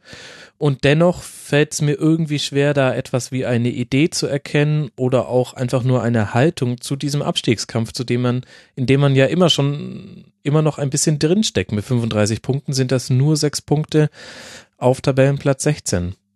Soll ich dir mal was sagen? Die Truppe regt mich so auf. Also ich, ich bin jetzt schon, ich habe wirklich keinerlei Beziehung oder Bezug zu Leverkusen. Ich bin wirklich absolut grundneutral und mich regen die schon auf. Also ich weiß gar nicht, wie das ist, wenn man da Fan von dieser Mannschaft ist. Ähm, das geht schon los, wenn ich die sehe mit ihren schwarzen Trikots. Das ist alles so, äh, das ist so, oh, diese Grundhaltung, oh, müssen wir jetzt heute schon wieder Fußball spielen? Können wir nicht irgendwas anderes machen mit unserer Zeit?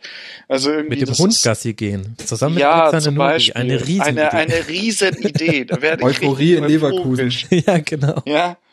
Ach, das ist so und, und auch tut mir leid, ich glaube, dieser Korkut ist gar kein schlechter eigentlich, aber er kriegt es irgendwie mhm. überhaupt nicht auf die Straße. Also es ist so wie Slomka ein bisschen in den letzten Jahren. Und halt bei Leverkusen, ich habe mir das jetzt die Truppe da nochmal so angeguckt in dem Spiel in, in äh, Leipzig war es.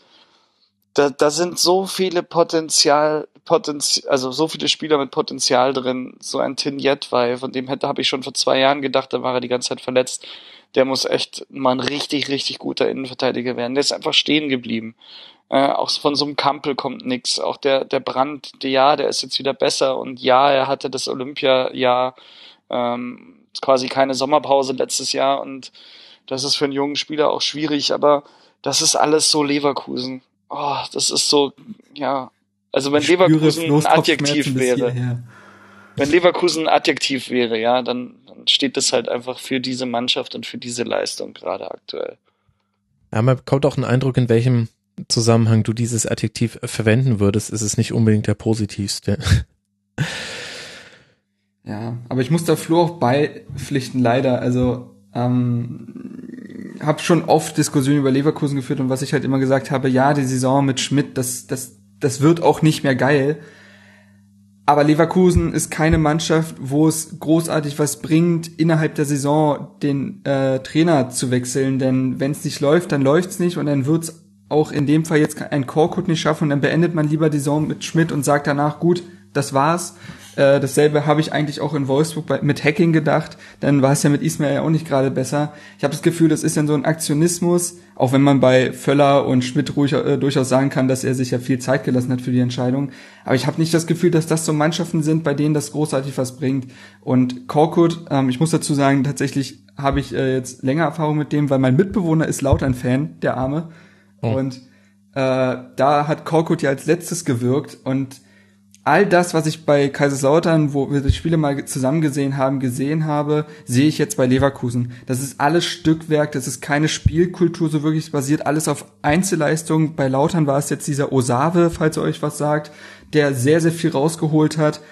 Und hier ist es dann halt ein Bellarabi. So, und das ist, äh, ich, ich, es, beruht auf Einzelaktionen. Ich fand selbst den Sieg gegen Darmstadt sehr, sehr schwach. Der hat für mich der Fall, der Formfall fast noch weiter nach unten gezeigt und das bei einem Sieg. Das muss man sich auch mal vorstellen.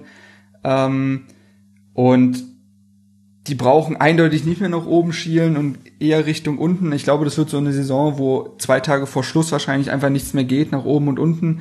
Aber das ist schon eine sehr besorgniserregende Rückrunde und Korkut weiß ich nicht, ob das die richtige Entscheidung war, weil er dieser Mannschaft eigentlich nichts gegeben hat. Das ist, wie gesagt, kaum Offensivsystem, alles Stückwerk und ja, also der Formfall, den können sie wahrscheinlich auch einfach abschrauben.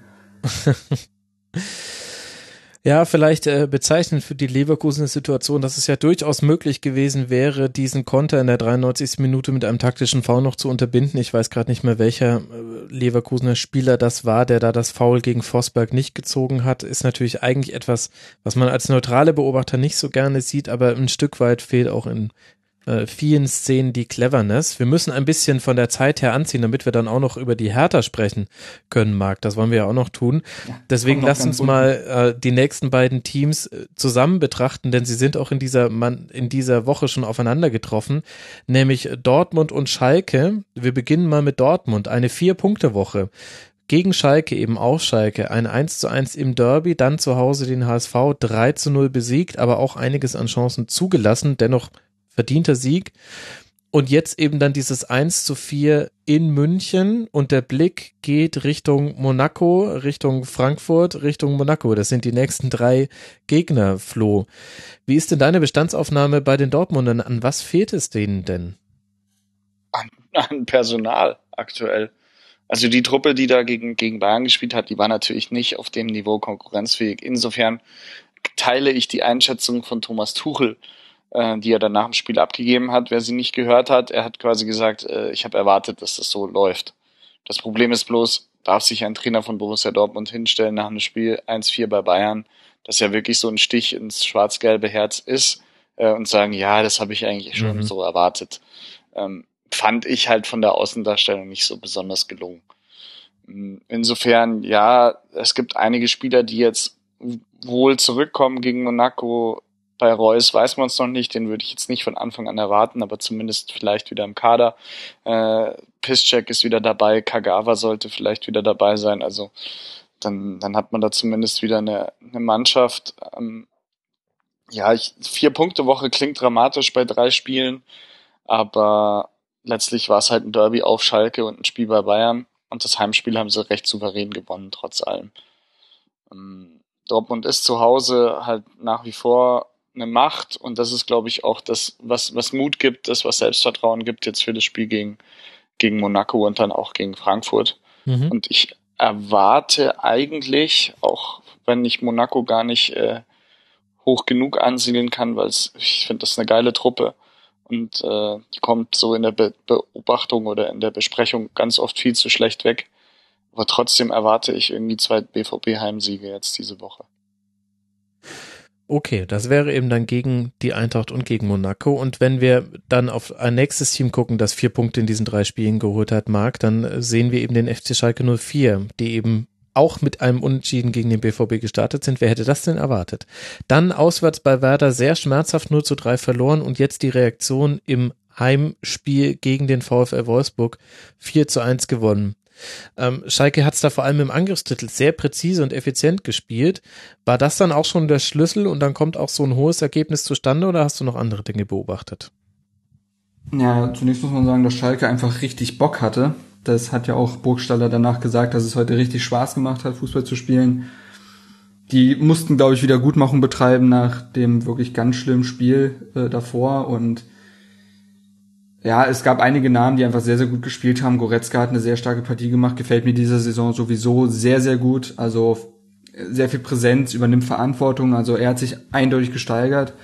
Ähm, was ich bezeichnend fand, war, dass das 1 zu 0 die erste Vorlage von Meyer, Max Meyer war, was zeigt, dass man ihn einfach in das Weinzielsystem einfach nicht eingebunden bekommt, so wirklich. Das ist immer wie ein kleiner Fremdkörper und da macht er mal was mit seiner individuellen Klasse, aber so wirklich gut ist das nicht. Wolfsburg hatte noch kurz die Chance zum 1 zu 1 äh, durch Mali. Danach kam er aber nicht mehr und dann hat Schalke sich in so einen kleinen Raut gespielt. Wolfsburg hat sich überhaupt nicht aufgebäumt und ja, dann, ja, dann ist das, glaube ich, ganz einfach. Also, ich glaube, Schalke traue ich jetzt nicht mehr Platz 5 bis 6 zu. Das war jetzt aber trotzdem, glaube ich, ein Sieg für die, äh, für die Seele und dementsprechend verdient und dabei bleibt es dann aber auch. Mhm. Wir haben ja in der letzten Schlusskonferenz noch die Abschlussschwäche von Schalke thematisiert. Da waren wir uns in der Runde auch gar nicht einig und jetzt haben sie uns natürlich auch Strafen, Lügen gestraft mit diesen vier Treffern. Dazu hat uns auch Hörer Schimpf unter mitmachen.rasen.de sehr nett, also nicht dem Usernamen entsprechend gefragt. Ähm, seine Meinung ist, äh, das Problem ist nicht der Abschluss, sondern eher der Spielaufbau, die große Baustelle. Und da könnte man ja jetzt sagen, Flo, wenn ich mir jetzt dieses Spiel angucke, wo Max Meyer dann eben ein sehr, sehr gutes Spiel macht, äh, drei Schüsse selbst, ähm, eine Vorlage, vier Chancen kreiert, zwölf Kilometer gelaufen, das bestätigt diese These ein bisschen, dass äh, vor allem der Spielaufbau, das Kreieren von Chancen gegen Wolfsburg besser geklappt hat. Ich finde, bei Schalke ist immer das Problem, du hast viele Spieler, die keine Systemspieler sind. Also auch so ein Choupo-Moting, ich wüsste jetzt nicht, ich, gut, ich bin kein Fachtrainer, äh, habe keinen Fußballlehrerschein, aber das ist so einer, da wüsste ich nie, wo ich den eigentlich aufstellen soll, weil der jetzt keine klassische Position irgendwie verkörpert oder prädestiniert ist dafür. Max Meyer ist halt auch so ein Spieler, um den herum, um dem seine Fähigkeiten, wenn man ihm zu hundertprozentig vertraut und wenn man sagt, das ist mein Schlüsselspieler, um den herum muss man eigentlich so die Mannschaft bauen Ja. Mhm. und nicht ihn in irgendeine so eine Mannschaft reinsetzen. Und auch Goretzka ist so ein Spielertyp, ist er jetzt sechs, acht, zehn, wo, wo spielt er eigentlich am besten? Und jeder für sich betrachtet das vielleicht nicht so das Problem, aber ganz oft hast du halt dann in der Summe das Problem, die dann alle in ein System so richtig reinzukriegen, dass das auch alles miteinander funktioniert dass da eben eine Harmonie entsteht und damit halt auch eine Spielkultur, die für sich spricht. Und ich glaube, diesen Prozess hat Schalke unter Weinziel halt bei, bei Weitem noch nicht ab, abgeschlossen. Insofern stimme ich zu, weil wenn ich sehe, wie äh, Burgstaller abschließt, wenn er in Abschlusssituationen kommt und wenn ich sehe, wie Goretzka abschließt, wenn er in Abschlusssituationen kommt, ähm, dann würde ich da jetzt nicht unbedingt von einer Abschlussschwäche Mhm. reden. Klar, Meier ist jetzt kein Torjäger, Choupo-Moting könnte theoretisch auch mehr Tore machen, als er es im Endeffekt immer tut. Ähm, und man darf natürlich nicht vergessen bei Schalke bei allem, dass halt dieser Embolo halt immer noch sehr, sehr krass fehlt. Auf den war viel ausgerichtet vor der Saison. Und von dem hat- hatten sie sich extrem viel erhofft und diese, diese Säule fehlt halt einfach komplett. Mhm. Und Zu Max Meyer, keine Stütze. zu Max Meyer, ja, zu Max Meyer ist mir halt noch aufgefallen, ich finde, der muss da weg. Also, Sagst das jetzt so nach dieses- diesem guten Spiel gegen Wolfsburg? ja, das sage ich nach diesem, also zu seinem Wohl. Also ähm, einfach, weil, weil Max Meyer, das ist so diese Komfortzone und der ist in Schalke halt schon irgendwie eine Nummer und jeder klopft ihm, glaube ich, irgendwie auf die Schulter, dass er ja doch ein geiler Typ ist und so. ein- Aber ich glaube, wenn er jetzt weiter bei Schalke bleibt, dann, dann wird er zu einem ewigen Talent. Und immer so Weiter, einer, der, Schritt Wolfsburg, oder? Ja, Und dann ich hoffe PSG, nicht. ja. Ich hoffe nicht für ihn, aber ja, es ist schwierig, ist schwieriger Typ. Also ich, ich tue mir jetzt auch schwer zu sagen, der muss jetzt zu XY, weil da wird er super hinpassen. Aber ich glaube, dass es für ihn persönlich, für seine Entwicklung, ähm, für die, also dass es besser wäre für ihn nochmal ein, eine Herausforderung zu suchen, wo er sich dann nochmal richtig von null durchkämpfen muss. Das würde ihn, glaube ich, zu einem besseren Spieler machen und dann auch wirklich zu der Brillanz führen, dauerhaft, äh, die er wirklich in sich hat, vom Potenzial her. Und das sehe ich nicht, dass sich das bei Schalke erfüllen würde. Ein letzter Satz ganz kurz Ja. noch zum Spielaufbau. Ähm, ein Name, der gar nicht mehr auftaucht. Gut, ich bin da echt nicht drin. Vielleicht ist der auch oft verletzt oder ähnliches. Aber was ist eigentlich mit Johannes Geis passiert? Der, ich glaube, letzte Saison oder vorletzte noch als einer der größten deutschen Talente auf der Sechs galt. Und jetzt sehe ich den eigentlich nur noch, wenn ich die äh, Konferenz gucke, nur noch aufwärmen und nicht mehr auf dem Feld. Ist er nicht eigentlich genau so ein Typ für einen Spielaufbau, der ein kreativer ist, der einen äh, feinen Fuß hat, auch sehr für lange Bälle, galt ja auch immer so ein bisschen als Quarterback-Verschnitt im Fußball. Ähm, würde mich mal interessieren, was da aus ihm geworden ist, denn irgendwie scheint er ja unter Weinziel auch nicht stattzufinden. Ja, also meiner Ferndiagnose her leidet Geist vor allem darunter, dass er zum einen an seine starken Mainzer Zeiten noch nie so wirklich anschließen konnte auf Schalke und dann hast du mit Goretzka und Bentaleb auch zwei Spieler, die so viel deutlich besser sind im Kreieren von Chancen und auch in den in defensiven Zweikämpfen, dass er da gerade einfach nicht dran vorbeikommt. Also ich finde mit Bentaleb Goretzka hast du da eine Doppelsechs, äh, wo ich sofort sage, ja, perfekt. Bundesliga-Niveau, alles super, ähm, mit, mit Formschwankungen nach oben, nach unten, aber das ist definitiv sehr, sehr gut. Und bei Johannes Geis hätte ich da eher ein Fragezeichen. Hätte ich jetzt. aus der Ferne so diagnostiziert. Es ist wirklich ein Jammer, dass wir mit technischen Schwierigkeiten in diese Sendung gestartet sind und deswegen jetzt auch dieser sehr interessanten Meier-These nicht äh, nachgehen können. Aber wir müssen weitermachen, Leute und über den ersten FC Köln sprechen. Da höre ich Jubelstimmen sowohl hier in München als auch im fernen Berlin. Drei Punkte jetzt geholt, nämlich nur ein Heimsieg zu Hause gegen Eintracht Frankfurt unter der Woche, ansonsten beim HSV verloren und auch das Derby zu Hause gegen Borussia Mönchengladbach verloren. Die beste Nachricht der Woche bleibt damit die Vertragsverlängerung von Timo Horn und ansonsten hat man halt auch einfach sehr viele Verletzungssorgen. Ist das auch, Flo, der wesentliche Grund, warum dem FC diese Saison so ein bisschen zu entgleiten droht? Ja, absolut. Also für mich eigentlich der einzige Grund. Die haben es halt einfach nicht in Kreuz oder die haben nicht einen Kader, wo 18 gleichwertige Spieler jeden irgendwie Woche für Woche ersetzen können. Und insofern ist es auch nicht verkehrt, wenn sie dann am Ende Achter oder Neunter werden, mhm. äh, um eben an dieser Baustelle für nächste Saison basteln zu können, um nochmal neue Kräfte dazu holen zu können. Weil wenn sie mit dem Kader, anders gesagt, in die Europa League gehen nächstes Jahr, dann gehen sie, glaube ich, richtig baden. Weil sie einfach diese Belastung da nicht wegstecken können. Oder sie gehen halt gleich raus in der Europa League und schaffen es in der Liga, aber nicht irgendwie äh, über Platz 12 oder 13 erstmal hinauszukommen in der Hinrunde. Und insofern, so leid es mir für Europapokal, Köln-Fans äh, leid tut, ist es schon nicht so verkehrt, wie es gerade läuft. Und das Schöne ist ja wirklich mit Schmatke und mit Stöger sind zwei Mann am Ruder, die das auch genau einschätzen können, ja. die sich halt eben auch nach einer Derby-Niederlage hinstellen können und sagen können, es hat halt nicht gereicht, aber das ist auch okay in dem Moment, ohne dass ihnen irgendjemand dafür den Kopf abreißt. Insofern natürlich blöd gelaufen für Köln, dass sie so viele Verletzte hatten jetzt in der, in der Rückrunde oder in der, im Übergang zwischen Hinrunde und Rückrunde. Aber ja, passt schon so für die, denke ich.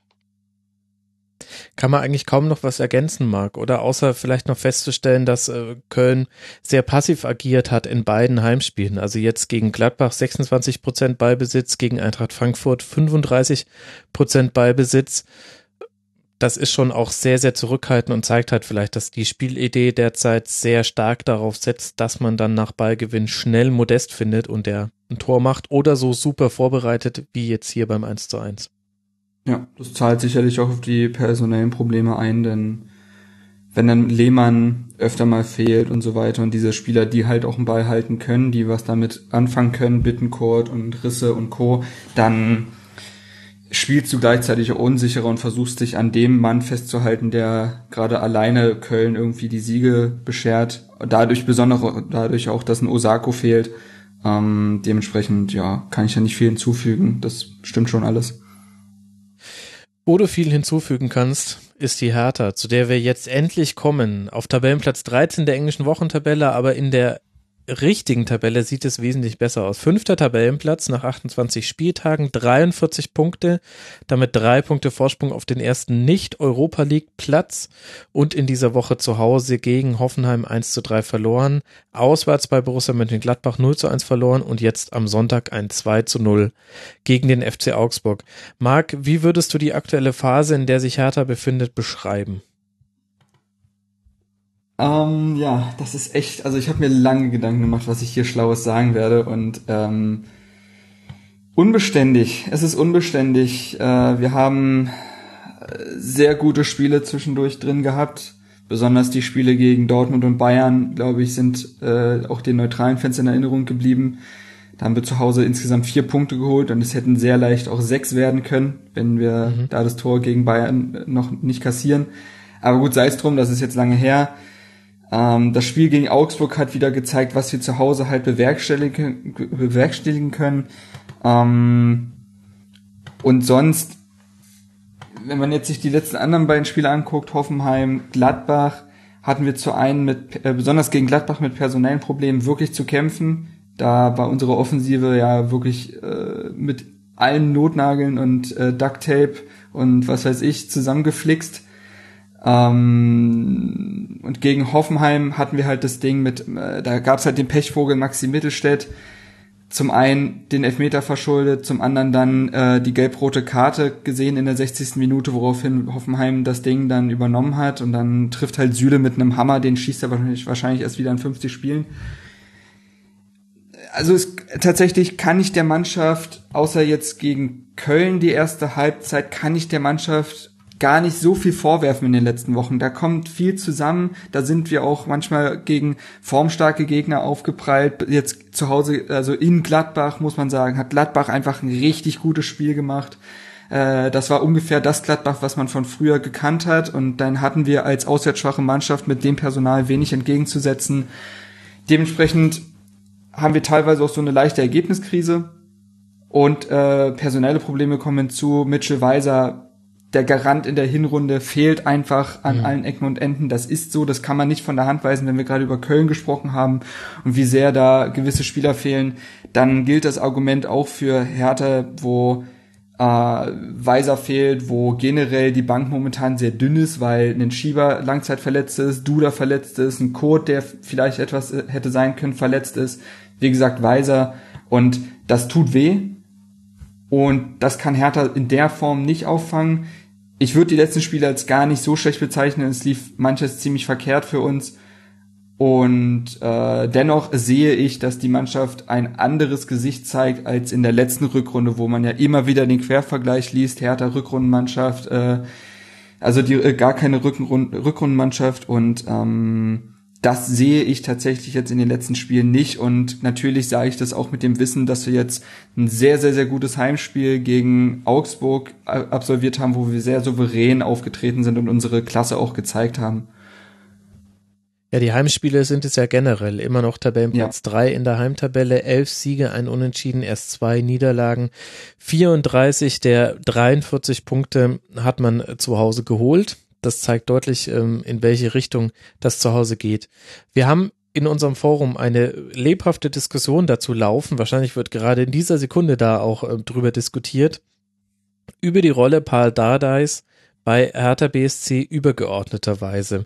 Ähm, alles angestoßen unter anderem von Sternburg, der die Frage stellt, ähm, wie wichtig ist Pardadei oder gilt dieser Spruch, den man immer wieder hört, dass Wiedmeier, sein Co-Trainer, der eigentliche Trainer wäre und da da eher für motivationale Dinge zuständig ist. Ich fühle mich zu weit weg, um das irgendwie beeinflussen einschätzen zu können. Mhm. Ich stelle nur fest, dass wenn Pardadei taktische Dinge in Interviews sagt, das kommt gar nicht so selten vor, direkt nach dem Spiel in der Analyse, dann finde ich das immer sehr treffend und ähm, hört sich für mich ehrlich gesagt überhaupt nicht nach jemandem an, der sich mit Taktik jetzt gar nicht auseinandersetzt. Wie ist denn deine Einschätzung ja, in der Rollenverteilung? Das das Bild möchte ich auch echt nicht entstehen lassen. Ja. Ähm, also ich glaube, es wurde mal recht klar in einem Interview, oder ich weiß nicht mehr genau, auf jeden Fall äh, ist es so, dass Wiedmeier sich halt um Defensive und Spielaufbau kümmert.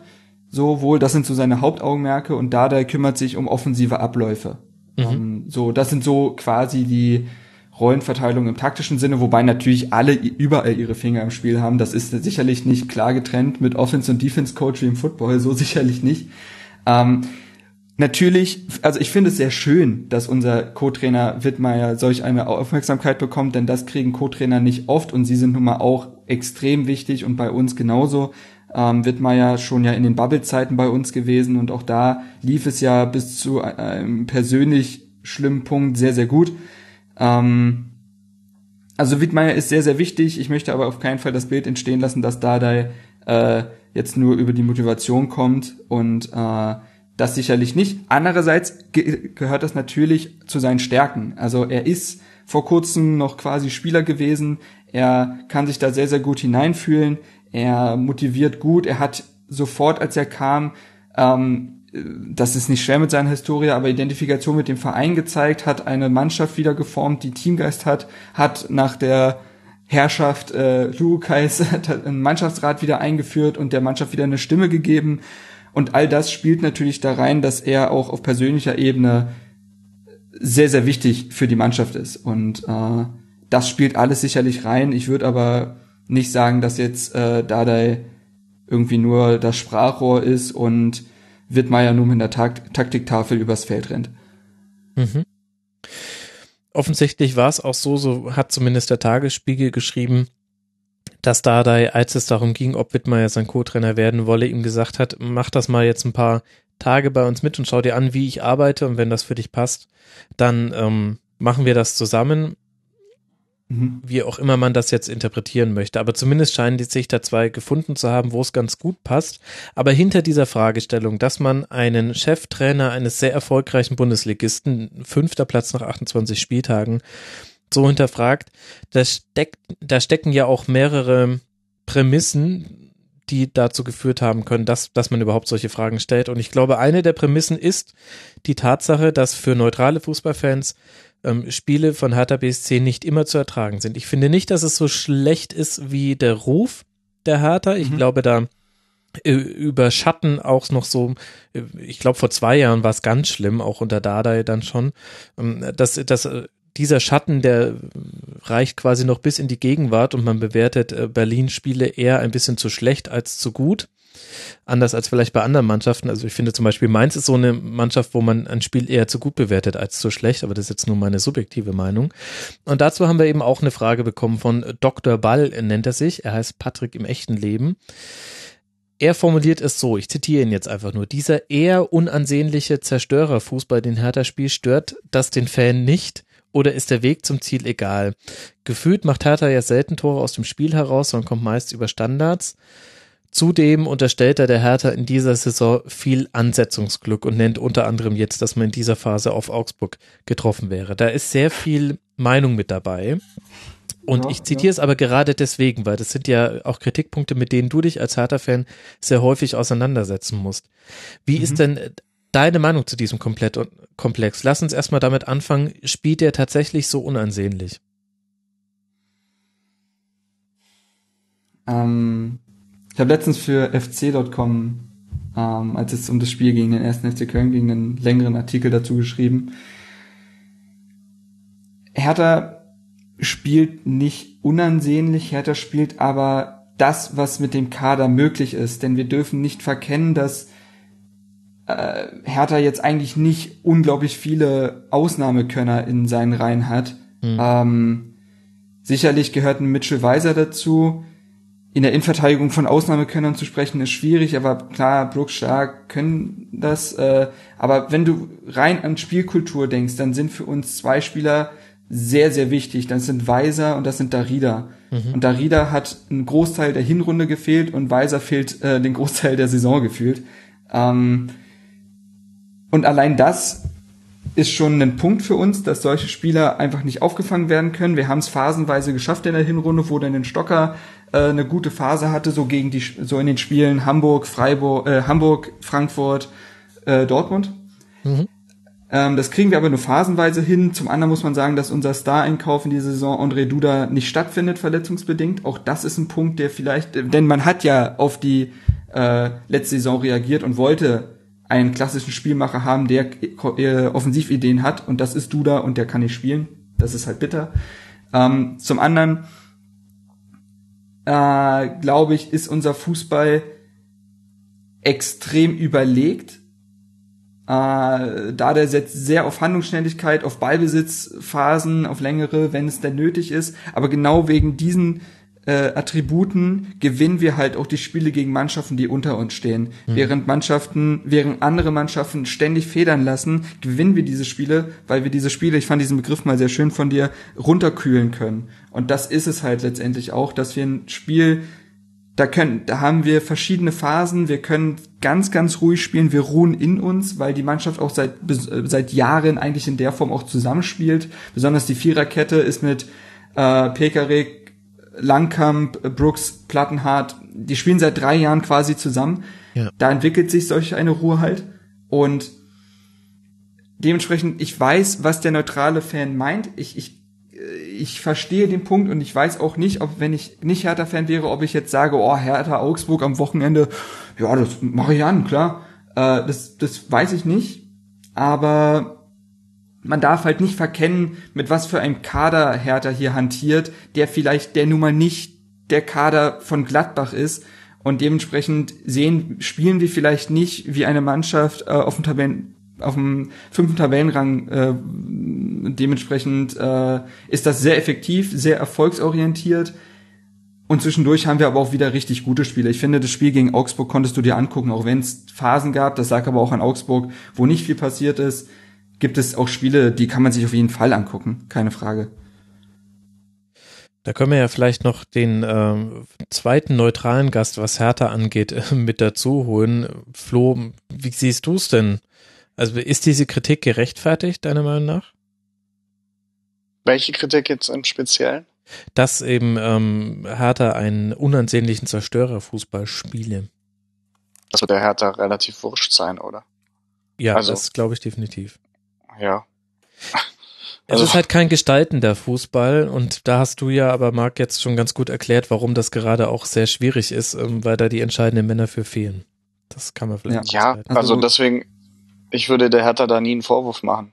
Ich würde mir deswegen nicht unbedingt ein Hertha-Spiel mit Genuss ansehen und mir dabei irgendwie eine Flasche Wein aufmachen. Aber es ist völlig legitim. Ja gut, Flasche Wein machen, glaube ich, manche Neutrale schon auf, aber aus anderen Gründen, nicht wegen des Genusses wegen. Also wenn halt alle in Topform sind, dann siehst du halt schon, was ein Mitchell Weiser und einen Kalu zum Beispiel zusammen machen können. Also ich erinnere an das Hinspiel gegen Gladbach zu Hause, wo wir die 3-0 auseinandergefiedelt haben. Ähm, also wenn halt alle da sind, wenn alle in Topform sind, dann können wir richtig guten Fußball spielen. Das haben wir auch in der Rückrunde halt, wie gesagt, gegen Bayern und Dortmund ja auch bewiesen. Ähm, es ist nicht so, dass wir diese Spiele nicht hätten, aber ähm, der Fußball ist nicht darauf ausgelegt, spektakulär zu sein. Ich finde ja, das ist eine gute Prozessoptimierung und das wäre auch gar nicht so schlecht für die Europa League, wenn sie es dann mal reinschaffen würden und nicht wieder gegen irgendwelche lausigen Gegner ausscheiden in irgendeiner Qualifikation. Ähm, weil, also A steht jetzt, glaube ich, niemand vom Hertha-Team konkret im Verdacht, zur nächsten Saison weggekauft zu werden. Oder hm, korrigiere mich. Also, also ich habe das Gefühl, dass bei Brooks es am ehesten noch der Fall sein könnte, falls wir nicht Den kann man aber spielen, auch aber ein, ja, nee, wir haben ja auch mit äh, Stark jemanden, der das spielen kann. Torunariga hat sich extrem hervorgetan in den letzten beiden Spielen, also ja. das würde man hinbekommen, klar. Und ein Abwehrspieler von dem Format kriegt man halt auch, also es ist einfacher, so einen Abwehrspieler zu kaufen als einen Stürmer, der kostet halt dann gleich viel mehr Geld und funktioniert dann vielleicht nicht. Also insofern finde ich das gut, weil das, was Köln irgendwo halt abgeht, äh, sich halt mit, mit, mit wenig Aufwand dann doch irgendwie zu Heimsiegen zu retten, das schafft die Hertha eigentlich ganz gut. Mhm. Und ähm, da hätte ich jetzt kein Problem damit, die nächstes Jahr in der Europa League nicht zu sehen, weil ich mir die Europa League Spiele da nicht anschaue. Eine sehr schöne doppelte Verneinung. Während die Hörer darüber nachdenken, was du jetzt dann damit eigentlich gesagt hast, kann mir Marc angesichts des Restprogramms äh, gegen Mainz, Wolfsburg, Werder, Leipzig, Darmstadt und Leverkusen sagen, wo wird's denn hingehen für Hertha BSC? Also das formulierte Ziel von Dardai war, und das hat er vor zwei Spieltagen gesagt, noch vier Spiele aus acht gewinnen womit man zwölf Punkte generieren würde und mit damals, glaube ich, dann, also jetzt mit der Zeit rechnen, ich glaube mit 52 Punkten den ja. Platz 6 sichern will. Das ist so die Theorie da da ist. Ähm, wir haben noch absolut machbare Gegner. Äh, da spielt aber halt unsere Auswärtsschwäche wieder eine Rolle, so ist nicht. Aber eigentlich, dadurch, dass jetzt auch kein Trainereffekt zustande kommen wird, müssten wir in Mainz gewinnen. Wir müssen diese Chance ausnutzen, dass da momentan nicht viel zusammenläuft. Zu Hause gegen Wolfsburg muss man auch gewinnen. Auch das ist eigentlich keine Frage. Bremen, Leipzig wird brutal schwer, weil wir in Bremen spielen und zu Hause gegen Leipzig, das kann sonst wie ausgehen. Darmstadt müssen wir gewinnen. Und auch gegen Leverkusen am letzten Spieltag zu Hause müsste eigentlich was gehen. Also es sind noch sehr viele machbare Spiele dabei. Ähm, Ah, es wird, es, es wird schwer. Ich, ich, ich glaube, es könnte auch nochmal interessant werden, wenn Mitchell Weiser jetzt, äh, ich glaube, so in sogar zwei Wochen könnte er zurückkehren. Ähm, auch dann wird er nochmal eine Rolle spielen. Man hat gesehen gegen Augsburg, was, was geht, wenn der Kader einigermaßen zusammen ist, denn da kehrten ja einige Spieler zurück, besonders Ibišević, allein mit seiner Präsenz und wie er das 2 zu 0 quasi alleine vorbereitet hat gegen Augsburg, zeigt, wie mhm. wichtig teilweise unsere Spieler sind, die wir nicht ja. ersetzen können. Und ähm, wenn dann noch ein Stocker plötzlich auch recht gut aus so einer Formkrise nochmal rauskommt ähm, und dann auch nochmal Druck machen kann. Das heißt, wir haben zum Beispiel Haraguchi, der dann eine kleine Formschwäche hat, das konnten wir vorher nicht ersetzen. Jetzt hat Stocker das auf der Position echt gut gemacht. Ich, es, ich tue mich mega schwer. Ich tue mich mega schwer. Das merkt man vielleicht auch gerade, dass ich nicht zum Punkt komme. Ich tue mich mega schwer, das einzuschätzen. Ich glaube, nehme ich nur das Ziel von Dade jetzt mal als Orientierungspunkt. Jetzt noch drei Siege, ist das auf jeden Fall möglich. Ob das für Europa reicht, hängt sicherlich auch von Köln und Gladbach ab. Ja. Und Freiburg. Ähm, wobei ich glaube, dass Freiburg da noch rausfallen könnte. Ähm, Das passt Ah, schon. machen- machen mal wir's. schon. Ja, machen wir's fest. Ich, ich, äh, ich sag jetzt mal, wir kriegen den sechsten Tabellenplatz, auch wenn es am Ende jetzt nicht der absolute Hurra-Fußball in der Rückrunde war, wird die Mannschaft schon zeigen, dass es keine klassische Rückrundenschwäche gab in dem Sinne, sondern oft personelle und ergebnisorientierte Krisen. Ich ähm, stimme Flo dazu, sei mal ruhig ähm, etwas vorsichtig optimistisch. Das sieht sehr gut aus und interessant ist, dass du jetzt in deiner Nennung der direkten Konkurrenten die Eintracht aus Frankfurt nicht mehr mit einbezogen hast. Ja, Die- ja, das war beabsichtigt leider. Haben äh, eine englische Woche des äh, Grauens hinter sich, zwei Punkte geholt. Die gute Nachricht vorweg, man hat wieder getroffen, nämlich beim Heimspiel 2 zu 2 gegen Werder und man ist auch zurückgekommen nach einem 0 zu 2 Rückstand. Ich glaube, das war auch von der Entstehungsweise dieses Punktes her wichtig, aber auf dem Papier eben Tabellenplatz 9 mit 38 Punkten, drei Punkte Rückstand jetzt auf die Europa League Plätze. Äh, Flo, hast du etwas gesehen bei der Eintracht, was sich verändert hat, oder ist das im Grunde das immer gleiche Spiel und ist, äh, wenn der Ball reingeht, dann kriegt man eben einen Punkt, wie jetzt gegen Werder, hätte auch mit etwas Glück noch mehr werden können. Und wenn der Ball nicht reingeht, ja, dann verliert man logischerweise auch viele Spiele oder nimmt nicht allzu viel mit. Also hat sich da in deinen Augen irgendwas verändert jetzt in den letzten Wochen? Ja, nee, die Eintracht spielt schon so ein bisschen Catch-up-Fußball. Also wenn da mal was funktioniert, dann funktionieren gleich viele andere Dinge ganz gut. Und warum Und ist das es- Ketchup-Fußball? Ja. Wenn man einmal raus, wenn wenn's läuft, dann richtig. Also wenn, nee. Ja, dieser Ketchup-Flaschen-Effekt. Wenn du mal oben drauf haust, Ja, ja, ja. kommt Ah, natürlich okay. nicht nur so ein kleiner Spritzer, sondern gleich die ganze Flasche. Ja, man muss seitlich Ähm, anklopfen. Warum verstehen das die Leute nicht? Aber egal. Ja, ich glaube, Nico Kovac versucht das auch. Ähm, insofern fand ich jetzt das Spiel am Freitag eigentlich sehr als sehr positiv für die Eintracht, Hm. weil natürlich wieder nicht gewonnen und jetzt auch irgendwie seit neun Spielen ohne Sieg oder so, kann das Ja. sein? Ja. Ähm, aber gegen ein Werder, das jetzt gerade wirklich dem der Rotz die Backe hochläuft, wie man so schön sagt, nach einem 0-2 noch zurückzukommen bei einem Heimspiel, wo die Zuschauer dann doch auch mal ein bisschen feindlich werden können, wenn es mal nicht so läuft. Obwohl ich das bei der Eintracht diese Saison eigentlich äh, sehr positiv sehe, wie sich die Fans verhalten. Ja, es gab zum Ähm, ersten Mal Pfiffe jetzt dann in der Halbzeit von Werder und Timothy Eben. Chandler hat nach dem Spiel gleich gesagt, ja, das, äh, das hat ihnen schon wehgetan, aber sie konnten es verstehen. Also Genau, also es war eine gefährliche Gemengelage und bei 0-2 nach im neunten Spiel, wo es nicht läuft, zur Halbzeit Pfiffe, äh, kann man auch irgendwie 0-3 verlieren und dann ist, Ja. dann ist die Kacke richtig am Dampfen. Entschuldigung für die Ausdrucksweise. Aber sie haben es irgendwie geschafft, sich rauszuziehen, hatten dann so ein bisschen das Momentum. Ähm, sicherlich auch begünstigt durch Werder, die dann plötzlich dachten, ja, mit 10% weniger funktioniert es vielleicht dann auch noch nach so einer tollen Phase. Ähm, will sagen, das war ein, war ein guter Moment für Frankfurt und ich glaube, sie könnten sich jetzt auch über die nächsten Wochen stabilisieren, wenn du mir jetzt nicht, wenn du mich jetzt nicht gleich mit dem Restprogramm irgendwie Lügen strafst. nee, kann ich Ähm, eigentlich nicht. Aber stabilisieren meine ich dann eben auch äh, irgendwo zwischen Platz 8 und 11. Und so wird's dann am Ende landen und das ist auch okay. Also die Heimspiele, die man noch hat, sind gegen Augsburg, Wolfsburg und Leipzig. Leipzig ist der letzte Spieltag und äh, zwischendurch muss man auswärts noch ran. Da wird's äh, zweimal knackig bei Dortmund und Hoffenheim und einmal bei Mainz 05. Das ist dann, glaube ich, vermutlich in der Situation dann wegen der Tabellensituation her knackig, weil die dann unbedingt müssen zu Hause. Aber da liegen auf jeden Fall noch Punkte, die geholt werden können. Das ist äh, Ja, aber auf der anderen Seite, was war das jetzt? Augsburg, Wolfsburg? und Leipzig zu Hause noch. Ja, also die brauchen alle dringend Punkte und, und das sind auch Mannschaften, die auch mal in Frankfurt gewinnen können. Also so ist es nix, nicht, ja. Hm, ja. Also ich sehe Frankfurt am Ende nicht besser als äh, von der Tabellensituation oder vom Tabellenplatz her als aktuell und das Platz neun. Okay. Lasst uns die letzten vier Mannschaften in einem Aufwasch besprechen, denn wir sprechen allesamt über Mannschaften, die sich jetzt nicht gerade mit Ruhm und sonstigen Dingen bekleckert haben und erst gar nicht mit Punkten. Die einzige Mannschaft, die einen Punkt holen konnte in den letzten drei Spielen, ist der VfL Wolfsburg. Da sprechen wir über ein 3 zu 3 in Leverkusen, dann zu Hause gegen Freiburg verloren und jetzt auf Schalke verloren. Dann haben wir Mainz 05. Wir haben Martin Schmidt im Intro schon gehört. Äh, gegen Ingolstadt verloren, zu Hause gegen Leipzig etwas unglücklich 2 zu 3 verloren und jetzt dann in Freiburg 0 zu 1 verloren. Wir haben Darmstadt, die schon so ein bisschen auf ihrer Abschiedstournee sind, haben wir auch schon thematisiert, gegen Leipzig 4 zu 0 verloren, gegen Leverkusen zu Hause 0 zu 2 verloren und jetzt 2 zu 3 gegen Ingolstadt verloren.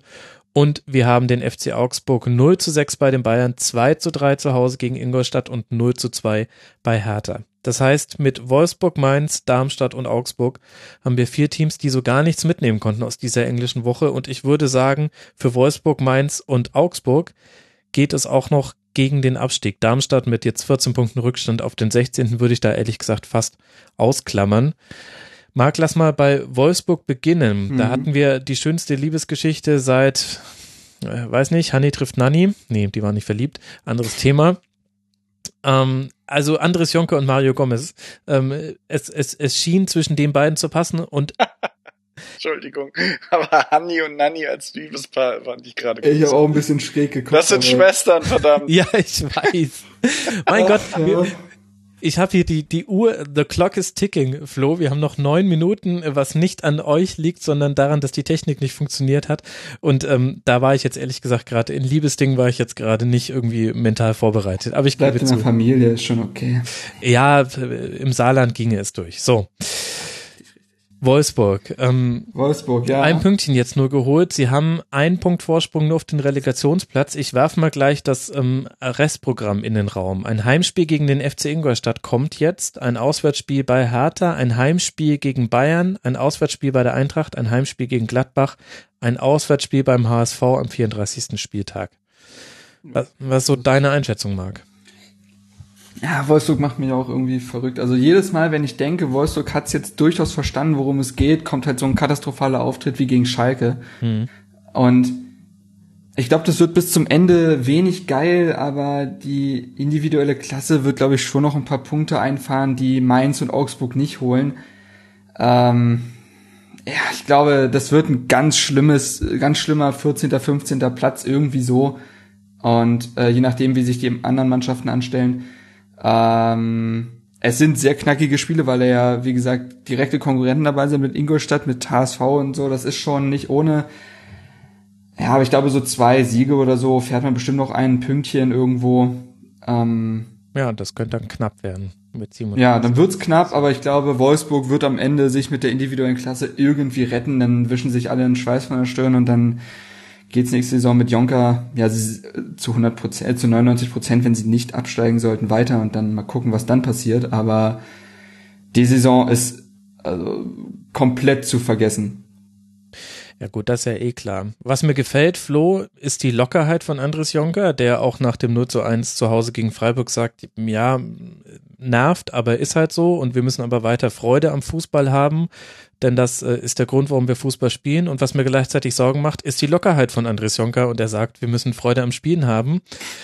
Und ich denke mir, ja, kann funktionieren, kann aber auch schief gehen.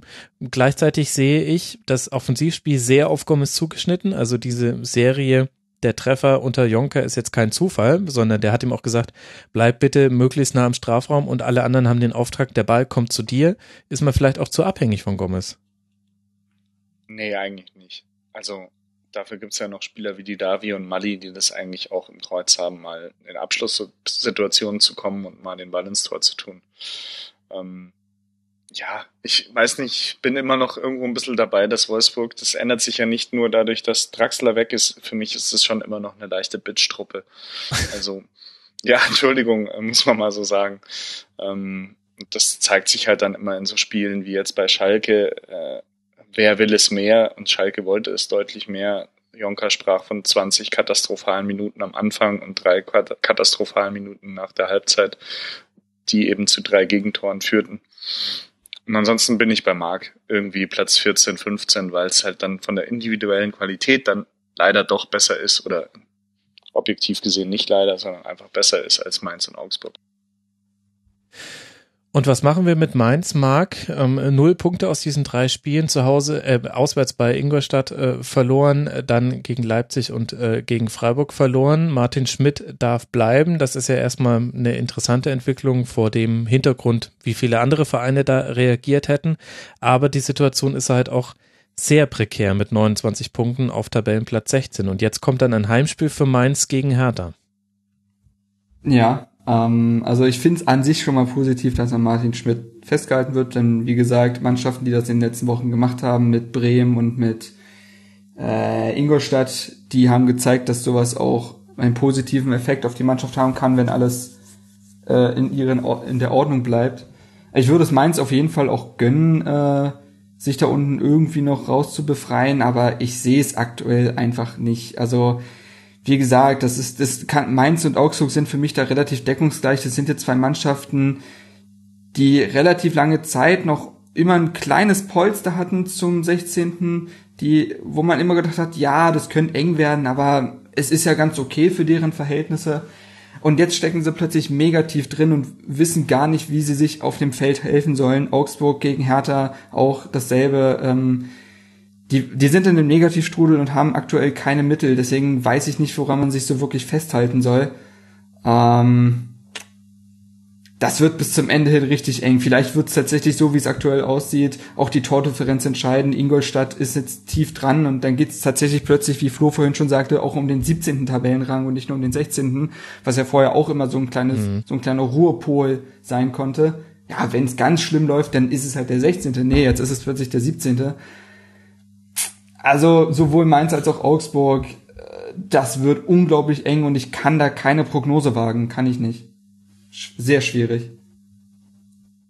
Bei Augsburg finde ich tatsächlich auch, Flo, die ganze Moderation der schlechten Spiele irgendwie etwas im, im, im Schlechten beeindruckend. Also vor allem nach diesem Heimspiel gegen Ingolstadt, wo man 0 zu 3 hinten liegt und zwar noch auf 2 zu 3 rankommt, aber dennoch gerade wegen der Bedeutung dieses Spiels doch sehr überraschend, wie man da aufgetreten ist. Und Mane Baum wirkt auf mich ehrlich gesagt so eine Mischung aus mh, Rat. Nani und Nani. ja, genau, eine Mischung. Arsch. ähm, nein, er wirkt für mich so eine Mischung aus Rat, Hilf und rücksichtslos. Also ähm, er stellt sich vor allem hin und sagt, naja, so dürfen wir halt nicht auftreten. Ich sehe jetzt aber dann auch in dem, was er zumindest nach außen hin sagt, jetzt auch nichts, was er daran ändern würde. Ähm, gegen, gegen Ingolstadt legt er sich erstmal mit dem Sky-Kommentator an, der äh, es wagt, ihn zu fragen, warum es denn nicht so gut war irgendwie sehe ich gerade bei Augsburg, ehrlich gesagt, von allen Teams, die da unten drin stehen, am wenigsten, was ja. einen Willen symbolisiert, sich da am eigenen Schopf rauszuziehen, denn die werden es nicht geschenkt bekommen. Wenn die jetzt auch in der letzten Woche einfach auch nochmal schlechter waren als Darmstadt und die schon richtig scheiße waren. Also Torverhältnis also, bei drei Niederlagen. Ich muss sagen, ich fand das Spiel gegen Hertha jetzt so als Hertha-Fan, auch wenn ich auf Augsburg geguckt habe, unglaublich besorgniserregend. Da hat sich nichts mehr geregt in dieser Mannschaft. Kein Aufbäumen, gar nichts das, ich glaube, es gab keinen Schuss auf unser Tor äh, im gesamten Spiel und es gab zwei Versuche von Bayer, der die aber auch übers Stadiondach nagelt und ja. völlig ratlos. Was man in, in Berlin erstmal schaffen muss. Richtig, richtig. Ähm, also da merkst du einfach, da hat, da passt überhaupt nichts. Natürlich, die Verletzungssorgen sind schlimm. Äh, das, das tut weh, wenn ein Bobadilla, Bobadilla beim Aufwärmen sich wieder verletzt.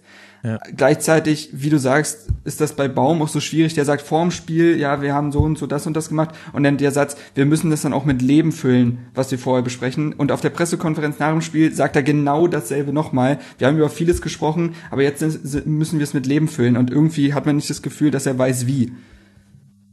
Ja, man hat so ein bisschen den Eindruck, Augsburg durch die Verletzungssorgen, unter anderem Kevin Dunn, so ein sehr, sehr junger Spieler, der jetzt auch gegen Hertha nicht, äh, nicht immer sattelfest ja, aussah, aber der muss halt einfach halt spielen. Halt ähm, und das heißt, man müsste der Mannschaft irgendetwas mitgeben, was sie über ihren aktu über ihr aktuelles Leistungsvermögen erhebt. Und das halt entweder krasse Motivation, die brennen lichterloh, wenn sie aus der Kabine kommen und auf den Platz gehen, oder taktisch einfache Mittel, die diese Mannschaft anwenden kann, um sich aus äh, brenzlichen Situationen zu befreien. Und bei beidem sehe ich aktuell nichts. Ähm, Augsburg spielt jetzt zu Hause gegen Köln, zu Hause noch gegen den HSV und zu Hause gegen den BVB. Ansonsten. Was Mainz ganz gut tun könnte, ist, dass Augsburg eine minus acht schlechtere Tordifferenz hat. Das ja. könnte ja auch noch entscheidend werden. So 0 zu 6 bei den Bayern hilft da jetzt auch nicht gerade. Ja, ja. Ja, jetzt muss es hängt, steht und fällt mit Ingolstadt. Wenn Ingolstadt ja. jetzt schafft, weiter zu punkten, dann, dann sieht es schlecht aus für Augsburg. Mhm, Sind nach, Wolfs nach dem Wolfsburg-Ingolstadt-Spiel wahrscheinlich schon sehr, sehr viel Schlange. Ja. Ah, sehr und halt schön. Halt auch nach, ja. Aber ich sehe es ähnlich wie Max. Also ich, ich sehe nicht, dass der Baum das irgendwie im Kreuz hätte. Also es ist irgendwie so ein bisschen wie beim Kramni in, in, in Stuttgart. Das hat irgendwie am Anfang ganz gut ausgesehen und dann, aber als es irgendwie anfing zu rutschen, ah, da. Äh, als es anfing zu rutschen, konnte dann irgendwie, ja, kam da nicht mehr so wirklich der richtige Impuls vom Trainer. Ja, das Problem ist ja, dass der Baum nicht brennt. Ich würde ihn gerne brennen sehen, ähm, im Sinne von, äh, dass ich sehe, dass es da eine Also würdest du gerne gibt. an ihm sägen, ja. weil Augsburg auf keinen grünen Zweig mehr kommt. Wir sind durch, oder? Ne? Ja, wir sind durch mit diesem, mit diesem Spieltag. Ähm, vielen herzlichen Dank euch. Da sind wir doch noch ganz äh, halbwegs äh, schön aus dieser Nummer rausgekommen. Ich danke sehr Marc Schwitzky von herterbase.de, äh, at jungehaar 1892. Überlegt euch selbst, wie es zu diesem äh, Twitter-Handle kam. Vielen Dank, Marc, dass du mit dabei warst. Ja, sehr gerne. Tut mir leid, dass wir es dann doch ein bisschen am Ende abkürzen mussten, aber hat mir trotzdem viel Spaß gemacht. Da kannst du nichts für, wenn die Technik nicht funktioniert. Außerdem vielen Dank an Flo Bogner, Ed Flopomuk von eurosport.de. Danke, Flo, dass du mal wieder mit dabei warst. Immer wieder sehr gerne, lieber Max. Das freut mich, liebe Hörer. Drei Sendungen liegen hinter euch und es kommt noch ein Tribünengespräch. Also schnell weiterhören im Rasenfunk. Wir hören uns nächste Woche und vorher noch beim Tribünengespräch. Ciao. Das war die Rasenfunk Plus Vorwagen. Wir geben nun zurück in die angeschlossenen Häuser.